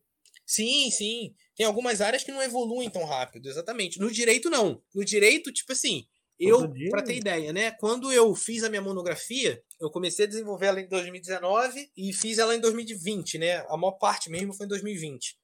é, eu fiz em proteção de dados. Cara, naquela época, a lei de proteção de dados, ela é de 2018. É, aí ela tinha sido aprovada e tal, só que ela ainda não tinha começado a valer. A vigência começou em 2020. Então, assim, naquela época, você tinha todo um estudo basicamente inicial. Claro que tinha muito estudo antes daquela legislação existir. Antes de você ter exatamente a proteção de dados completamente efetivada aqui no Brasil, tal. É, não sei se vocês repararam, né? Tipo assim, hoje em dia todos os sites que você entra, eles perguntam se, se pode tratar seus dados. Uhum. A maioria das pessoas diz sim para tudo, né? Porque assim somos nós. É uma medida é, da internet. Nem sabe, né, o que que é, mas aceita, aceita. É a mesma medida é. da internet. Li e aceita os termos e condições. Exatamente. Mas antigamente não era assim. E, tipo assim, a proteção de dados, né, é algo que envolve muita coisa, sabe? Tipo, como que os algoritmos moldam a sua vida, como que eles te colocam ou te tiram de uma bolha, é, como que eles influenciam na sociedade, sabe? Tipo, é, isso são discussões de muito tempo, só que isso aqui no Brasil é meio recente.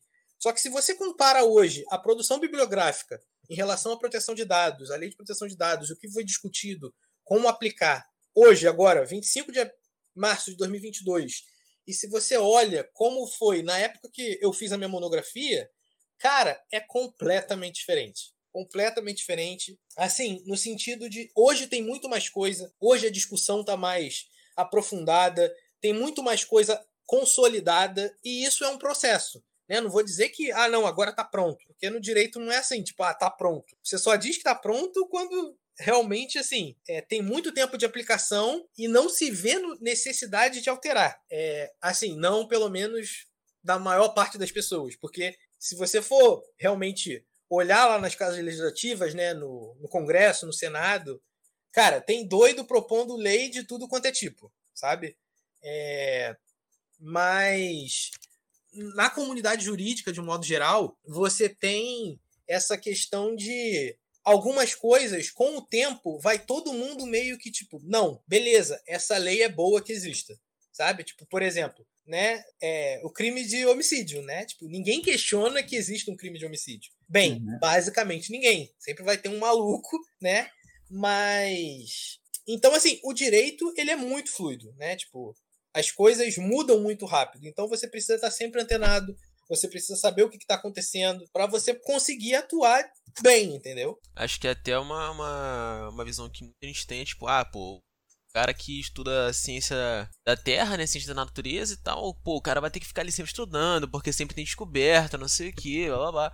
Só que parando pra pensar, cara, é mais difícil ter uma descoberta do que, do que ter uma descoberta científica de grande importância, né, do que ter uma fluidez na lei, por exemplo. Sim, não, completamente, assim. É o que você é... falou do Leninger, por exemplo, tipo, cara, é surreal tu pensar que a versão mais, mais recente do livro tem, sei lá, 10 anos. É, entendeu? Eu acho que agora, na época, tinha uma versão americana, mas que ainda não tinha sido traduzida. Sim, sim. Mas assim, tipo, você não tem grandes modificações, né? Tipo, no, no que é aquela ciência. No direito, cara, é muito fluido, sabe? Tipo, é, por exemplo, quando eu entrei na faculdade, tinha acabado de sair, é, se eu não me engano, foi. É... Ai, gente, agora eu esqueci qual é a lei. Mas é sobre as pessoas com deficiência, né? Que alterou várias coisas né, no ordenamento jurídico, porque às vezes a gente tem isso, né? Tipo, uma lei, ela não funciona sozinha. Tipo, ela vem e altera outras leis, algumas coisas em outras leis. Entendeu? Então, por exemplo, quando veio essa lei da pessoa com deficiência, você alterou algumas coisas no, no alguns dispositivos no Código Civil sobre personalidade, né? Tipo assim, porque antes você precisava de uma pessoa representar, hoje você não precisa mais. Tem algumas coisas assim que vão alterando. E tipo, naquela época era meio que novidade. Hoje em dia já está um pouco mais consolidado. E assim, no direito sempre vai ter algo que está chegando, né? Que está sendo é, melhorado, né, no sentido de sociedade, algo que, algum direito que está sendo incluído, alguma população que está sendo mais reconhecida. Então é muito assim, sabe? Tipo, é muito fluido. É, não dá para pensar que o cara é, é, vai ser expert em tudo, sabe? Tipo assim, mesmo, por exemplo, pensando, sei lá, um, um juiz, né? O juiz ele faz prova de todas as matérias, né? O cara precisa fazer lá, assim, sabe? Eu respeito muito quem passa numa prova dessas, quem sabe um dia, né? eu não sei, mas respeito muito, né? Ainda que a pessoa pode ser babaca que for, né? Porque a gente vê hoje em dia aí, principalmente na mídia hoje em dia, a gente uhum. vê muito aí na política e tudo, mas eu respeito esses caras de como eles eles sabem, sabe? Porque ainda que a pessoa possa ter uma moral questionável, possa ter alguns posicionamentos errados, mas os caras realmente entendem muita coisa, sabe? Ele pode ter um posicionamento equivocado, mas o cara assim, ele entende ele entende outras necessidades, sabe? Até, tipo assim, é, na época, né, comentando um pouquinho, né, tipo, o Alexandre de Moraes, na época ele virou ministro, né? Eu tava na faculdade. Cara, como as pessoas questionavam, né? Tipo, realmente, né? Ele tem suas questões que são questionáveis e tal, mas o cara sabe de verdade. Tipo, o cara sabe pra caramba. Tem coisas que eu não concordo com ele, mas é algo o cara realmente entende muita coisa. Então, é, é, eu acho que assim, o direito ele abre portas para você. Claro, né? Tudo depende de, da sua índole, de, da sua sinceridade, mas abre portas para você entender os dois lados, entender as pessoas, é, entender, não ficar só no seu, na sua concepção e na sua versão da história, na sua, no seu entendimento, entende? Se você quando você estuda direito, você tem muito essa possibilidade de, cara, enxergar é, é, várias facetas de uma mesma coisa. Você tem que aprender a ouvir assim, também, né? Tipo... Quando vai trabalhar Oi? com pessoas e tal, tem que aprender a uhum. ouvir. Sim, com certeza. Né, assim, Tipo, no direito você precisa disso. É, não vou dizer que, tipo, ah, se você é mais retraído, se coisa, você não vai conseguir atuar. Vai. Existem algumas coisas que são um pouco mais, é, digamos assim, burocráticas no direito. Tem. Mas você precisa realmente ser um pouco mais humano né? Ou deveria ser. Miguel, é, você atuou como estagiário de direito, certo? Sim. Como é que foi, cara, essa trajetória aí? Como é que foi fazer esse estágio? Então, cara, quando eu tava na, na faculdade, no início, né? Eu falei que eu tava na indústria, era extremamente cansativo. É, como eu chegava em cima do horário das aulas obrigatórias, eu não tinha como puxar eletivas. E na faculdade a gente tem lá um número de eletivas, eu não lembro quantas são, mas que a gente tem que fazer durante o curso. E, e eu comecei assim, cara, eu quero ficar no direito pro resto da vida. É, assim, eu penso nisso, né, como projeto de vida, pelo menos hoje. Aí, é, e eu preciso me dedicar mais à faculdade. Então eu comecei a procurar estágio, comecei a procurar estágio na área de direito, fui a algumas entrevistas. Às vezes os professores falavam, ah, no escritório tá fazendo entrevista, não sei o quê, manda o currículo. Aí eu mandava e tal. Aí quando eu consegui um. Mas assim, como eu já trabalhava, é... eu não queria, tipo, sair do trabalho para não ganhar dinheiro. Sabe? Tipo, eu queria sair para fazer um estágio para aprender, conseguir estudar mais, mas que me garantisse alguma coisinha, né? Tipo, então, é, eu comecei a procurar o estágio e quando eu consegui um, um estágio que ia compensar para mim, né? Tipo assim, eu não ia ganhar a mesma coisa que eu ganhava no meu emprego, mas que ia compensar o quanto que eu ia aprender, é, questão de tempo de locomoção e tal. Aí eu fui e, entrei. Aí eu comecei a fazer. Aí eu saí do emprego, aí fui fazer estágio num escritório. Aí eu trabalhei nesse escritório por alguns meses. É, só que aí o escritório ele tinha sedes aqui no Rio, tinha sede em Minas, em São Paulo. Aí, tipo, tinha algumas coisas que operavam é, simultânea e tal. E, e na época eles tiveram que é, como eles contrataram mais uma advogada, eles tinham que cortar a verba. A minha chefe ficou super bolada, porque ela, cara, assim, vou ter que dispensar estagiário. Hum. Porque contrataram um outro advogado num outro estado. Aí ia diminuir a demanda da minha chefe e ela ia, tipo assim, para o escritório ela ia precisar de menos um, um, um estagiário. Aí ela, cara, você é o mais recente, é, então, infelizmente, vou ter que te dispensar. Eu, caraca, beleza. Aí eu fiquei, ué, eu tava no emprego, aí saí para vir pro estágio, mas vambora. Aí comecei a fazer entrevista de novo, aí até que eu fui para uma para uma empresa. Então, para trabalhar no setor jurídico de uma empresa. Cara, que experiência. Sério mesmo, assim, foi uma experiência sensacional, porque era uma empresa de educação é, que é, era uma empresa central, né? Tipo, que administrava várias, várias instituições de educação. Então, tudo que era de jurídico vinha para a gente, né? Dentro do setor jurídico, a gente ainda tinha subsetores, né? Que você tinha o jurídico contencioso, né? Que era a relação de trabalho, era a relação com os alunos, era a relação com os pais, era várias coisas que envolviam. Aí você tinha a parte de jurídico empresarial em si, né? Que é de da questão empresarial das escolas, das instituições, de como, como empresa elas iam funcionar, questão de é, expansão, questão de imóveis e tal. E, cara, que foi uma experiência assim sensacional, assim, gostei pra caramba. Eu via muitos contratos, mas assim, era muito bacana porque quando eu estava no escritório, é, eu trabalhava para várias empresas, né? Tipo, o escritório ele atendia várias empresas e, tipo assim, eu não trabalhava exatamente com pessoas. Quando eu estava nessa empresa, eu trabalhava com pessoas, porque eu conversava com funcionários, é, eu conversava, eu via os contratos das coisas que iam acontecer, eu tinha que conversar sobre, poxa, não, esse contrato tá assim, esse contrato tá assado, a gente podia melhorar nisso aqui e tal, e fornecedores. Nossa, eu aprendi muito. Foi um ambiente muito, muito bacana mesmo, assim, sabe? Tipo, é, é uma cultura muito legal na empresa. Fiz muitos amigos. É... Aí, beleza tava lá e tal, tinha várias oportunidades de crescer lá também. Só que aí, com seis meses lá, é, saiu, eu fui convocado para o concurso que eu tinha feito três anos antes. Meu Deus! É, então imagina, né? Tipo assim, eu tava na, na química, comecei a fazer a faculdade, aí depois eu, não, vou seguir só a faculdade no direito, fui fazer estágio, fiquei só no direito, aí sai o resultado de um concurso que eu tinha feito assim que eu terminei o técnico. Você nem lembrava Aí... mais, né? Oi? Nem lembrava mais, né? Ah, não, lembrar a gente lembra, né, cara? Só não assim. esperava. é, exatamente. Tipo assim, eu não tinha sido chamado antes, aí foi o quê? Pra você aí trabalhar saiu... no campus aí? Oi? É o que você tá agora para trabalhar no campus? Isso, isso, lá no campus do IFRJ. Aí saiu o resultado e eu, caraca, cara, como assim? Tipo assim, já virei minha vida toda agora e agora, né? Tipo assim, fiquei. Realmente foi uma. Foi assim, uma. Um momento de reflexão, sabe, na minha vida. É. Porque, tipo assim, eu tava no direito, eu tava numa empresa bacana, é, tinha oportunidade de crescer lá.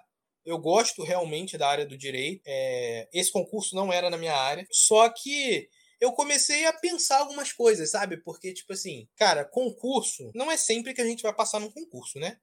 É, convenhamos. É, se você é concurseiro, né? Tipo, se você vive ali com esse foco de passar em concurso e tal, ok, você vai passar, você vai passar em um, vai passar em dois, às vezes três, quatro, beleza. Só que não era a minha realidade naquele momento. É, eu tinha estudado para concurso lá atrás, né, assim que eu terminei o técnico, mas naquele momento eu estava focado na faculdade. É, aí eu comecei a pensar, eu, cara, e agora? Né, tipo, o que, que eu vou fazer? Só que aí eu cheguei, tipo assim, comecei a pensar que uma coisa não exclui exatamente outra. Por isso que eu falo muito isso, né? Tipo, que as nossas experiências na vida, elas não se excluem. É, eu estava numa empresa de educação naquele momento. E desde que eu estava no ensino médio, eu me identifiquei muito com a docência, sabe? Tipo, eu quando eu era criança, eu falava que eu nunca ia ser professor. Porque, tipo, a minha mãe ela é professora desde os 17 anos. É, e, tipo, eu sempre vi minha mãe trabalhar pra caraca. Então, trazer trabalho para casa, essas coisas. Então, eu falava, não, não vou ser professor não e tal. Só que desde que eu tava no ensino médio, eu, eu gostava, sabe? Tipo, eu gostava de verdade, né? Tipo, é, é, ajudar os colegas e tal, é, a gente para estudar junto e explicar matéria, essas coisas. E, tipo assim, eu estava fazendo estágio de direito numa empresa de educação, onde eu é, não dava aulas, né? Eu não trabalhava exatamente no pedagógico, trabalhava no jurídico, só que eu lidava com questões educacionais. É, e naquele momento eu tinha passado por um concurso na área da educação, né? Que é IFRJ, uhum. Ensino, pesquisa e extensão, né? Tipo, é isso. É educação pura. Então, aí eu, cara, às vezes é, é, é, é um, um, sinal, né? Às vezes tem coisas na nossa vida que, que falam. Então tinha essa questão de ser um concurso, né? Que, tipo assim, é, ia me garantir uma estabilidade, né? Tipo, não que, ah, não, pô, vou garantir uma estabilidade para eu acomodar após da vida. Não, sabe? Tipo, mas uma estabilidade em certos momentos é boa né? Porque hoje em dia a gente tem muito esse discurso: ah, não, sai da sua zona de conforto. Óbvio, né? É necessário para a gente andar para frente, a gente precisa sair da zona de conforto. Só que às vezes a gente precisa estabelecer algumas coisas para a gente conseguir alcançar outras. Então, naquele momento, eu pensei, eu, pô, vou me estabelecer ali. Isso vai me fechar algumas portas? Vai. Porque, assim, no direito é muito assim, tipo, você precisa muito de é, ter um histórico, né? Ter um, um uma experiência prévia para certas coisas. Então, por exemplo, hoje, hoje eu não consigo um emprego num escritório de alto nível, porque eu não fiz é, estágio num escritório de alto nível por muito tempo, entendeu? Tipo, eu fiz pouco tempo de estágio. No direito é muito isso, né? Você começa pequeno. Sabe? Tem algumas profissões que você tem que começar pequeno e ir crescendo. Uhum. Então, em algumas áreas, por exemplo, da advocacia, você precisa começar lá como estagiário e tal, e depois advogado júnior, e advogado pleno e tal, até você. Por isso que o estágio começa bem cedo no direito, né, Miguel? É, não, no direito, cara, segundo período o pessoal já começa a estagiar às vezes. Aí vai estagiar no TJ, vai estagiar na procuradoria, vai estagiar. Porque, assim, direito você tem muitos setores públicos que precisam de estagiário. Muitos, muitos, assim. Então, e tem colegas meus, assim, que, tipo, pularam, foram fazendo vários estágios, aprendendo várias coisas diferentes até definirem o que, que eles queriam fazer, né? Então, naquela época, eu fiquei, cara, eu ir pro concurso vai me fechar algumas portas? Vai me fechar algumas portas. Entretanto, vai abrir outras. Por quê? Como eu falei para vocês, eu tenho, assim, eu tenho esse apreço pela docência, eu tenho apreço por educação, eu gosto de trabalhar com educação. É, tipo assim, tá no meu sangue, assim, até na, na, nessa empresa que eu fiz estágio, né? É, a minha entrevista foi muito bem conversada esse, essa questão de educação. E até hoje quando eu encontro com esses amigos eles falam nossa e tal aquela vez e tal. É, eu sou um, realmente um entusiasta né de educação. E eu por exemplo tenho muito interesse em fazer um mestrado em dar aula de direito sabe? Tipo desde desde o início da faculdade eu tenho vontade de dar aula de direito. É, e é, naquela época eu pensei, cara, se eu vou para o concurso, eu vou ter um salário melhor do que eu tenho agora como estagiário, é, vou ter uma estabilidade, né? Eu vou fechar algumas portas, vou, mas eu vou abrir outras, sabe? Tipo, por exemplo, hoje para eu fazer um mestrado é muito mais tranquilo do que para alguns colegas meus que trabalham no escritório e tipo assim e não tem hora para sair às vezes, sabe? Tipo, é porque trabalho em escritório, em alguns escritórios, é realmente punk, sabe? Tipo, é, você tem que. Porque a maioria dos advogados ele não é. não são contratados, né? Não é CLT, igual os empregos comuns. Uhum. Então, é, você é, é, associado, né? Porque os advogados eles têm meio que autonomia.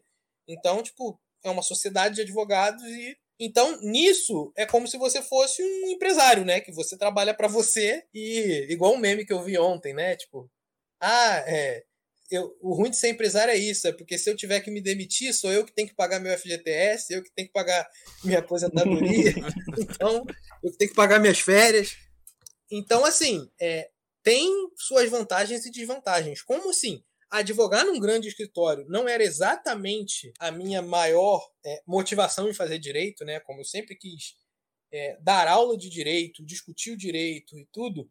Então eu vi nisso uma oportunidade de, sabe, tipo, paralela, sabe? E e não só em relação ao agora, né? Tipo, que hoje eu tô formado em direito, né? Tô começando, né, a estudar para fazer mestrado e tudo, mas mesmo durante a faculdade, sabe? Tipo, é, eu consegui fazer monitoria, né? Tipo, fui monitor de matéria na, na faculdade, eu consegui fazer pesquisa e tal, coisas que às vezes, dependendo do escritório que eu estivesse fazendo estágio, eu não ia conseguir. Então, a vida assim, às vezes a gente precisa de escolhas, mesmo que sejam escolhas que vão virar um pouco a chave, né? Às vezes a gente acha que vai fazer um giro muito grande e tal. Só que tudo depende de como a gente vai agregando as nossas experiências, entendeu? Uhum. E Miguel, para finalizar, você tem alguma dica para quem está começando nessa área? Para quem gosta de direito e decidiu fazer agora? Então, vamos lá. Para quem quer fazer direito, para quem está começando direito, Uhum. para quem quer fazer, enfim. Para os dois. É... Oi? Para os dois, se puder. Tipo, Então, quem- para quem quer fazer, cara, estuda história, é, estuda geografia, principalmente geografia política, é, sociologia também, filosofia.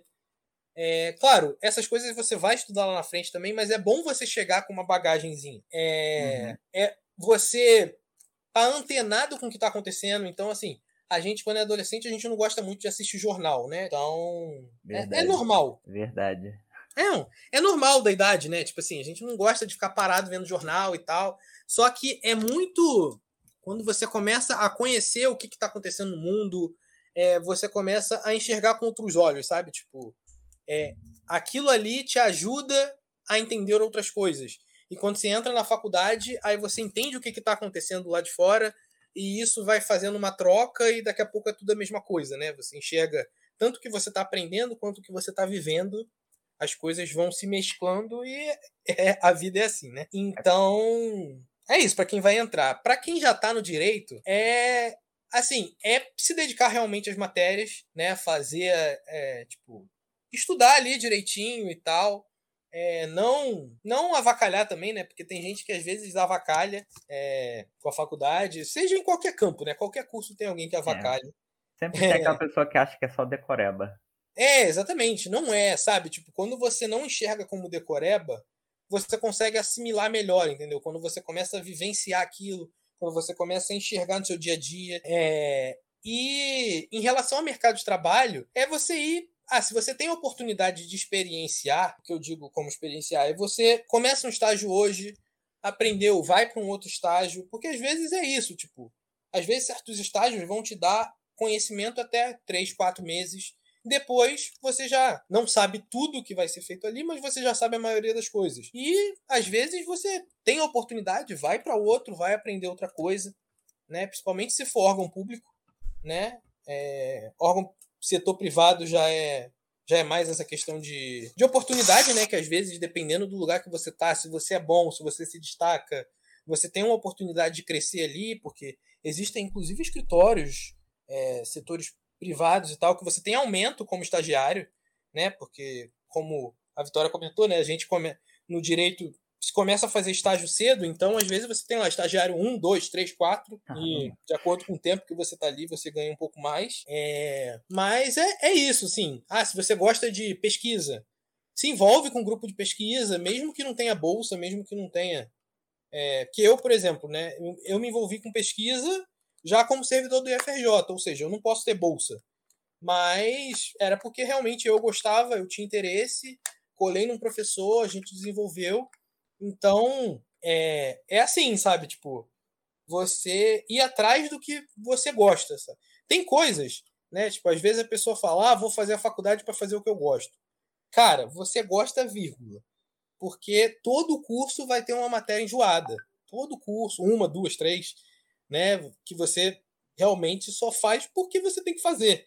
Você não tem vontade de trabalhar com aquilo pro resto da vida, é, uhum. mas faz parte, entendeu? Tipo, é, é, é, só encarar como mais um desafio, como se fosse um ônibus que você tem que pegar para a faculdade que você não gosta. Então é tipo, eu tenho que passar por isso para alcançar outras coisas. Então é, é, assim, né? Tipo, não, não adianta a gente ficar nessa de é, Tipo assim, ah, não tô me encontrando. Cara, às vezes você vai chegar no meio do curso e vai desistir. Normal. Vai ver que aquilo ali não é para você. Só que se você acha que é, tipo, não deixar os. As dificuldades, né? Às vezes um professor enjoado. Como eu falei, eu trabalhava em indústria. Teve uma professora, cara, que ela fechava a porta. Eu ficava. Teve uma vez que eu fiquei do lado de, do lado de fora da sala. Porque ela não deixou eu entrar. Nem eu falando que eu trabalhava em indústria, que eu tinha saído do trabalho direto para ali.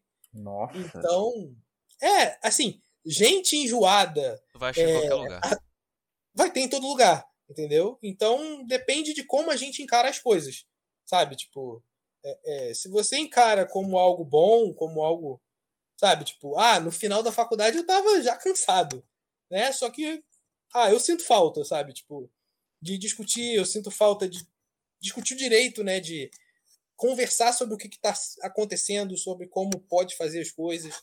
Porque acaba que depois que passa a faculdade é mais é diferente, né? Tipo, você reduz um pouco ao seu ambiente de trabalho, às vezes, o, a discussão, né? Então, na faculdade é um pouco mais amplo.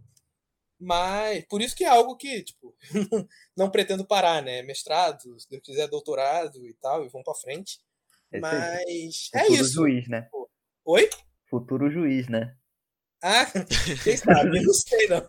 Eu queria trazer um exemplo aqui, cara, de um negócio que tanto o Miguel falou hoje, né, quanto o Iago falou no episódio 2, se não me engano. Que esse lance, tipo, de experiências novas experiências não negam as experiências anteriores, né? Uma coisa não exclui a outra. Sim. Uma colega minha do técnico, ela fez o técnico em química, terminou e a vontade dela era fazer direito. Mas para trabalhar nessa área ambiental, de laboratório e tal, sei que área de direitos caberia. Mas ela queria trabalhar com, relaciona com coisas relacionadas a isso, mas fazendo direito. Cara, e... tem sim, tem sim. Tipo, a gente tem cadeira de direito ambiental. Cadeira, eu digo, matéria, né? Disciplina. Uhum. Então, você tem uma, é, é, um campo de atuação específico né, dessa questão de direito ambiental que, assim, tem mercado pra caramba, sabe? Hoje em dia, não vou dizer que é o mesmo mercado que, sei lá, consumidor, né? Porque consumidor, todo mundo tem problema de consumidor. Mas o direito ambiental, hoje em dia, tem entrado muito em, em discussão, né? Cada vez mais.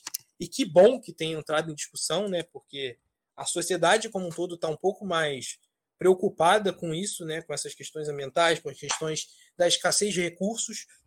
E, e o direito, você pode atuar, assim, tipo, nessa área de é, é, regularização né, das empresas, é, na área de auditoria, de, por exemplo, no INEA, você tem profissionais do direito que trabalham né, junto às empresas para poder fiscalizar se está tudo nos conformes, se as coisas estão sendo processadas de forma certa, é, para você aprovar a instauração de alguma coisa. Inclusive, é um caso interessante. É, não sei quanto vocês conhecem de Magé, mas Magé não tem shopping, né? A gente vive essa essa realidade, triste realidade de que para ir no cinema pra, a gente precisa ir para Caxias. Verdade. Mas é, há uns anos atrás é, começaram a fazer uma obra de um shopping em Magé. Ia ser na beira da pista e tal, tipo um cachê shopping, assim, né? Tipo, é, para ter realmente né, as lojas, cinema e tudo, praça de alimentação. Aí, beleza, começaram a fazer as obras. Em um determinado momento, eles descobriram que existia uma espécie de perereca que era extremamente rara, que praticamente só vivia ali e que se Caramba. continuasse com aquela obra, aquela perereca ia desaparecer e ia desencadear em várias consequências para a Baía de Guanabara. Então você pensa. Oi? Muito específico. Muito específico, cara. Não, exatamente. Então você pensa que, assim, é uma situação, pensando na situação, né? É a construção de um shopping, digamos assim. Você é uma coisa, é, é, é uma questão muito interdisciplinar. Então você precisa de um advogado que vá representar essas questões, você precisa de engenheiro civil, você precisa de arquiteto, você vai precisar dos biólogos, biólogos marinhos, você vai precisar de várias, vários profissionais de ramos diferentes para atuar no mesmo campo, entendeu? Então, é, é, você tem, sabe, tipo, no direito, cara, é, é muito interessante, porque, cara, tudo, sério mesmo. Qualquer assunto que você me falar, eu vou te falar uma possibilidade de atuar com direito, sabe? É, porque tá em tudo mesmo, sabe? Hoje em dia, né, a gente tem muita questão de é, mídia social, né? Tipo, é, Instagram, Twitter, TikTok e tal, e isso envolve muito direito, né? Desde a questão de proteção de dados, desde a questão de direitos autorais, é, direitos de imagem, é, tem um professor meu, inclusive, ele é excelente. É, fiz pesquisa com ele já e tal, ele é amigaço. É, que ele publica muitas coisas no Instagram sobre isso, é, sobre essa questão de, do direito digital, do direito das novas tecnologias, do que, que envolve né, essas questões é, midiáticas né, no direito, porque você tem, né, tipo, cara, todo profissional, por exemplo, da, da música, ele vai ter um setor jurídico que vai cuidar das coisas dele. É, todo profissional do audiovisual vai ter também, porque você precisa envolver os contratos, você precisa envolver é, como as coisas vão acontecer, os eventos. Você tem advogados que trabalham na área de eventos, é, licenciando e fazendo é, é toda aquela questão jurídica para coisa acontecer. Então, é, inclusive hoje em dia, né, por exemplo, a gente tá hoje estava passando no Globo Esporte, né, a questão da SAF do Vasco, né, a Sociedade Anônima de Futebol. E isso é completamente direito, porque é, é uma forma que o clube encontrou, né, com uma lei recente, de captar mais recursos para poder ver se reage se consegue melhorar como associação esportiva, né? Então, assim, dá para trabalhar com tudo, sabe? Tipo, todas as áreas, se você gosta de alguma coisa, você gosta de tecnologia, você gosta de, por exemplo, a gente na química, né, que trabalha com desenvolvimento de coisas e tal. É, você pode trabalhar com patente, você pode trabalhar com registro de marca, com registro de, de produtos, é, enfim, é, é muito amplo, sabe? Muito, muito, muito bacana. Poderia até ser. É, é nego falando, né? Mas, tipo assim. Imagino que o teu trabalho na COSAT deve envolver bastante coisa relacionada a direito também. Envolve, envolve um pouco, assim. É, na COSAT a gente cuida de toda a questão de é, abastecimento dos laboratórios, né? É, coordenação de segurança e administração dos ambientes tecnológicos, né? Que são os laboratórios do campus. Então a gente faz os processos de compra, né? Que envolvem direito administrativo, é, então a gente faz lá toda a cotação para poder comprar, para poder abastecer as coisas ali. A gente faz licenciamento em relação à Polícia Federal, né? Que quando você tem produtos químicos, né? Você trabalha com produtos químicos. Alguns produtos são controlados pela Polícia Federal, ou, outros pela Polícia Civil, pelo Exército. Então envolve também nosso trabalho, né? Questões de segurança, que, por exemplo, segurança é, é completamente uma matéria interdisciplinar, porque você envolve regulamentação, você envolve os conceitos físicos, os conceitos químicos, é, você envolve a questão de saúde, né? Então, é, a gente acaba que no acadêmico a gente estuda, tende, né? Às vezes coisas tendem a ficar dentro de caixinhas, só que na prática as coisas são muito mais fluidas, né? São muito mais conectadas com outras áreas. Então, tipo, é, hoje em dia, né? Cada vez mais a gente perde essa questão de, ah, não, eu só penso isso, eu não gosto de mais nada. Cara, você pode não gostar, mas você tem que entender um pouquinho, sabe? Tipo, você não pode ser completamente alienado de certas coisas. Você precisa ter é, é, o mínimo Uma de base, né? contato, né? o mínimo de noção para você conseguir se desenvolver na sua própria área, sabe? É sempre importante ter uma base forte para poder conseguir ampliar, né? Sim, sim, com certeza. Então, é isso aí, pessoas. Chegamos isso. ao, ao final do nosso podcast. Eu queria agradecer aqui ao grandioso Miguel, futuro juiz. Gente, grava aí, ó. Já tá marcado aqui. aí, realmente. Não sei se juiz, não, mas se Deus quiser, professor de direito Gente, professor, não adianta. O Miguel e o Iago, eles têm uma coisa assim com docência que eu vou te contar. Cara, inclusive no. Quando eu, quando eu falei da aula que o Iago deu no, no, no episódio com o Iago, o Miguel tava junto. Sim, sim. No curso da Semacity. E, cara, foi sensacional. Sensacional, velho. Os dois são tem, tem aquele pezinho ali na docência, sabe? Tipo, tu percebe na hora que eles estão te explicando alguma coisa. É, é porque, cara, assim, sei lá, tipo. É porque, assim, você passar. Assim, isso aí também é puxando um pouco sardinha, sei lá, mas. É você passar um conhecimento, né, que você adquiriu. É você, porque não é simplesmente você é, é cuspir o conhecimento, é você traduzir, é você colocar aquilo no contexto da pessoa para entender por que, que é bom, sabe? Tipo, Outro dia, eu acho que eu já te falei, Matheus. Não sei se você tava quando eu falei de do tubo de Soxlet, né? Tipo, não sei, ó, a Vitória. Mas enfim, né? Que a gente usa aquele extrator Soxlet que ele trabalha com vaso comunicante. Sim. E que o mesmo recurso ele é acontece, né? O mesmo a mesma questão física, né? Acontece no vaso sanitário. E tipo assim, é um vasos comunicantes é um, um assunto, né?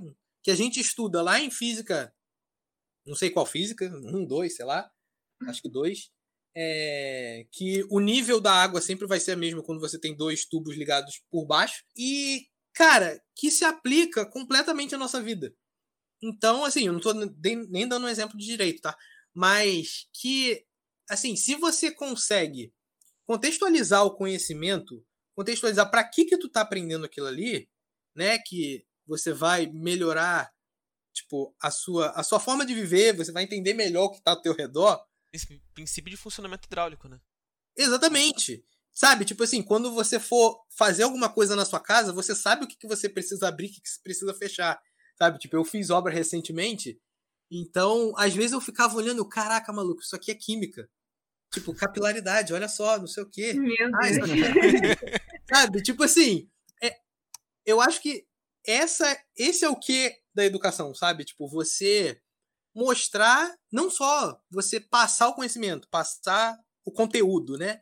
Mas você mostrar para que, que aquilo ali serve, né? Tipo, por que, que é importante você entender aquilo ali, sabe? Então, é algo que, assim, é algo, assim, realmente me preenche, sabe? Tipo, trabalhar com, com educação. Hoje eu trabalho com educação na área da química, mas Deus quiser um dia a gente trabalhar com educação na área do direito também é um sonho também, tipo, é, é ter é, alunos do ensino médio terem acesso ao direito, né? Que é algo que infelizmente a gente sai sem. Num, assim, de modo nenhum o que eu tô falando é menosprezando as disciplinas que já existem no ensino médio, não. Eu acho que todas elas são necessárias.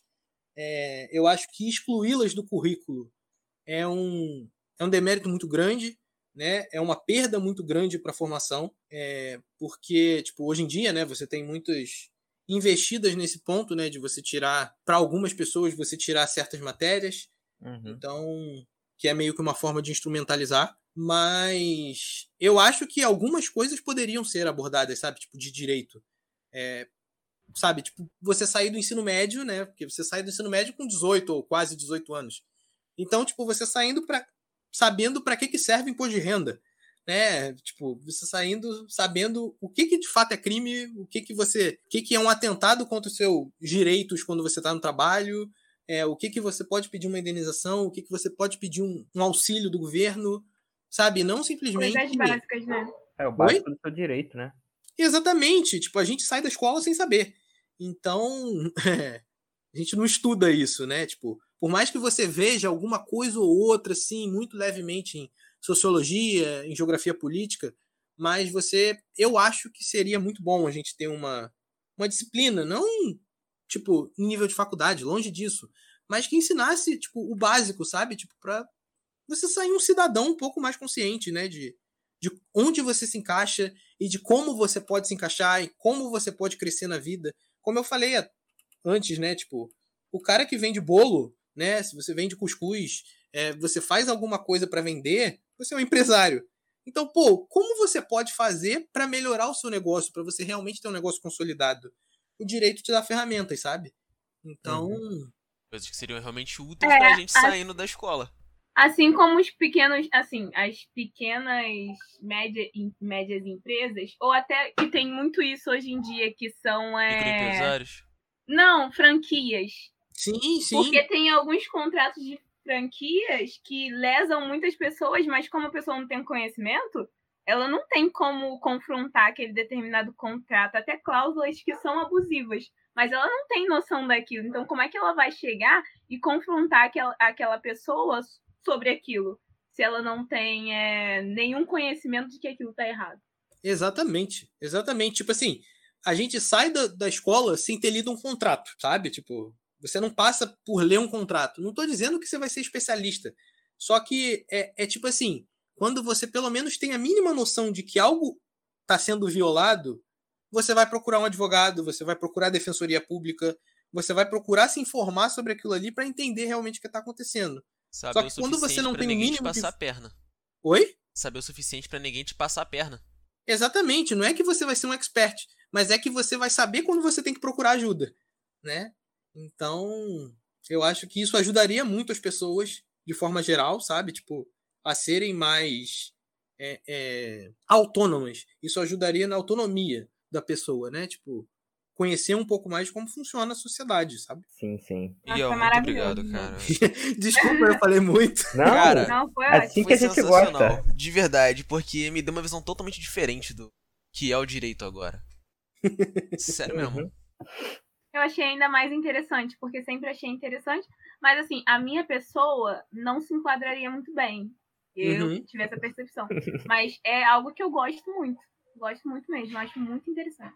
Não, é bacana. Dá, assim, você dá uma chancezinha. Se a, tipo assim, se, se você for no professor certo, se você for no, tipo assim, na forma de, de passar, transmitir aquela informação certa, é, tu, tu tem muito a, a- crescer, sabe? Tipo, quando você Pode. é bem assessorado. Pode acabar se apegando. Pois é. É Galera, isso aí. Muito obrigado pra quem ouviu até aqui. É, queria lembrar mais uma vez, dá um pulo lá no nosso Instagram, arroba petnanfrj. A gente vai, vai- a gente vai divulgar lá quando os episódios estiverem no ar. E assim, se você conhece alguém, sabe de alguém que trabalha em uma área maneira e tal, que gostaria de aparecer aqui no Petcast, só mandar um direct lá e, e é isso. A gente entra em contato e acho que até a próxima, né? Até, pessoal. Tchau, tchau, gente. Valeu, gente.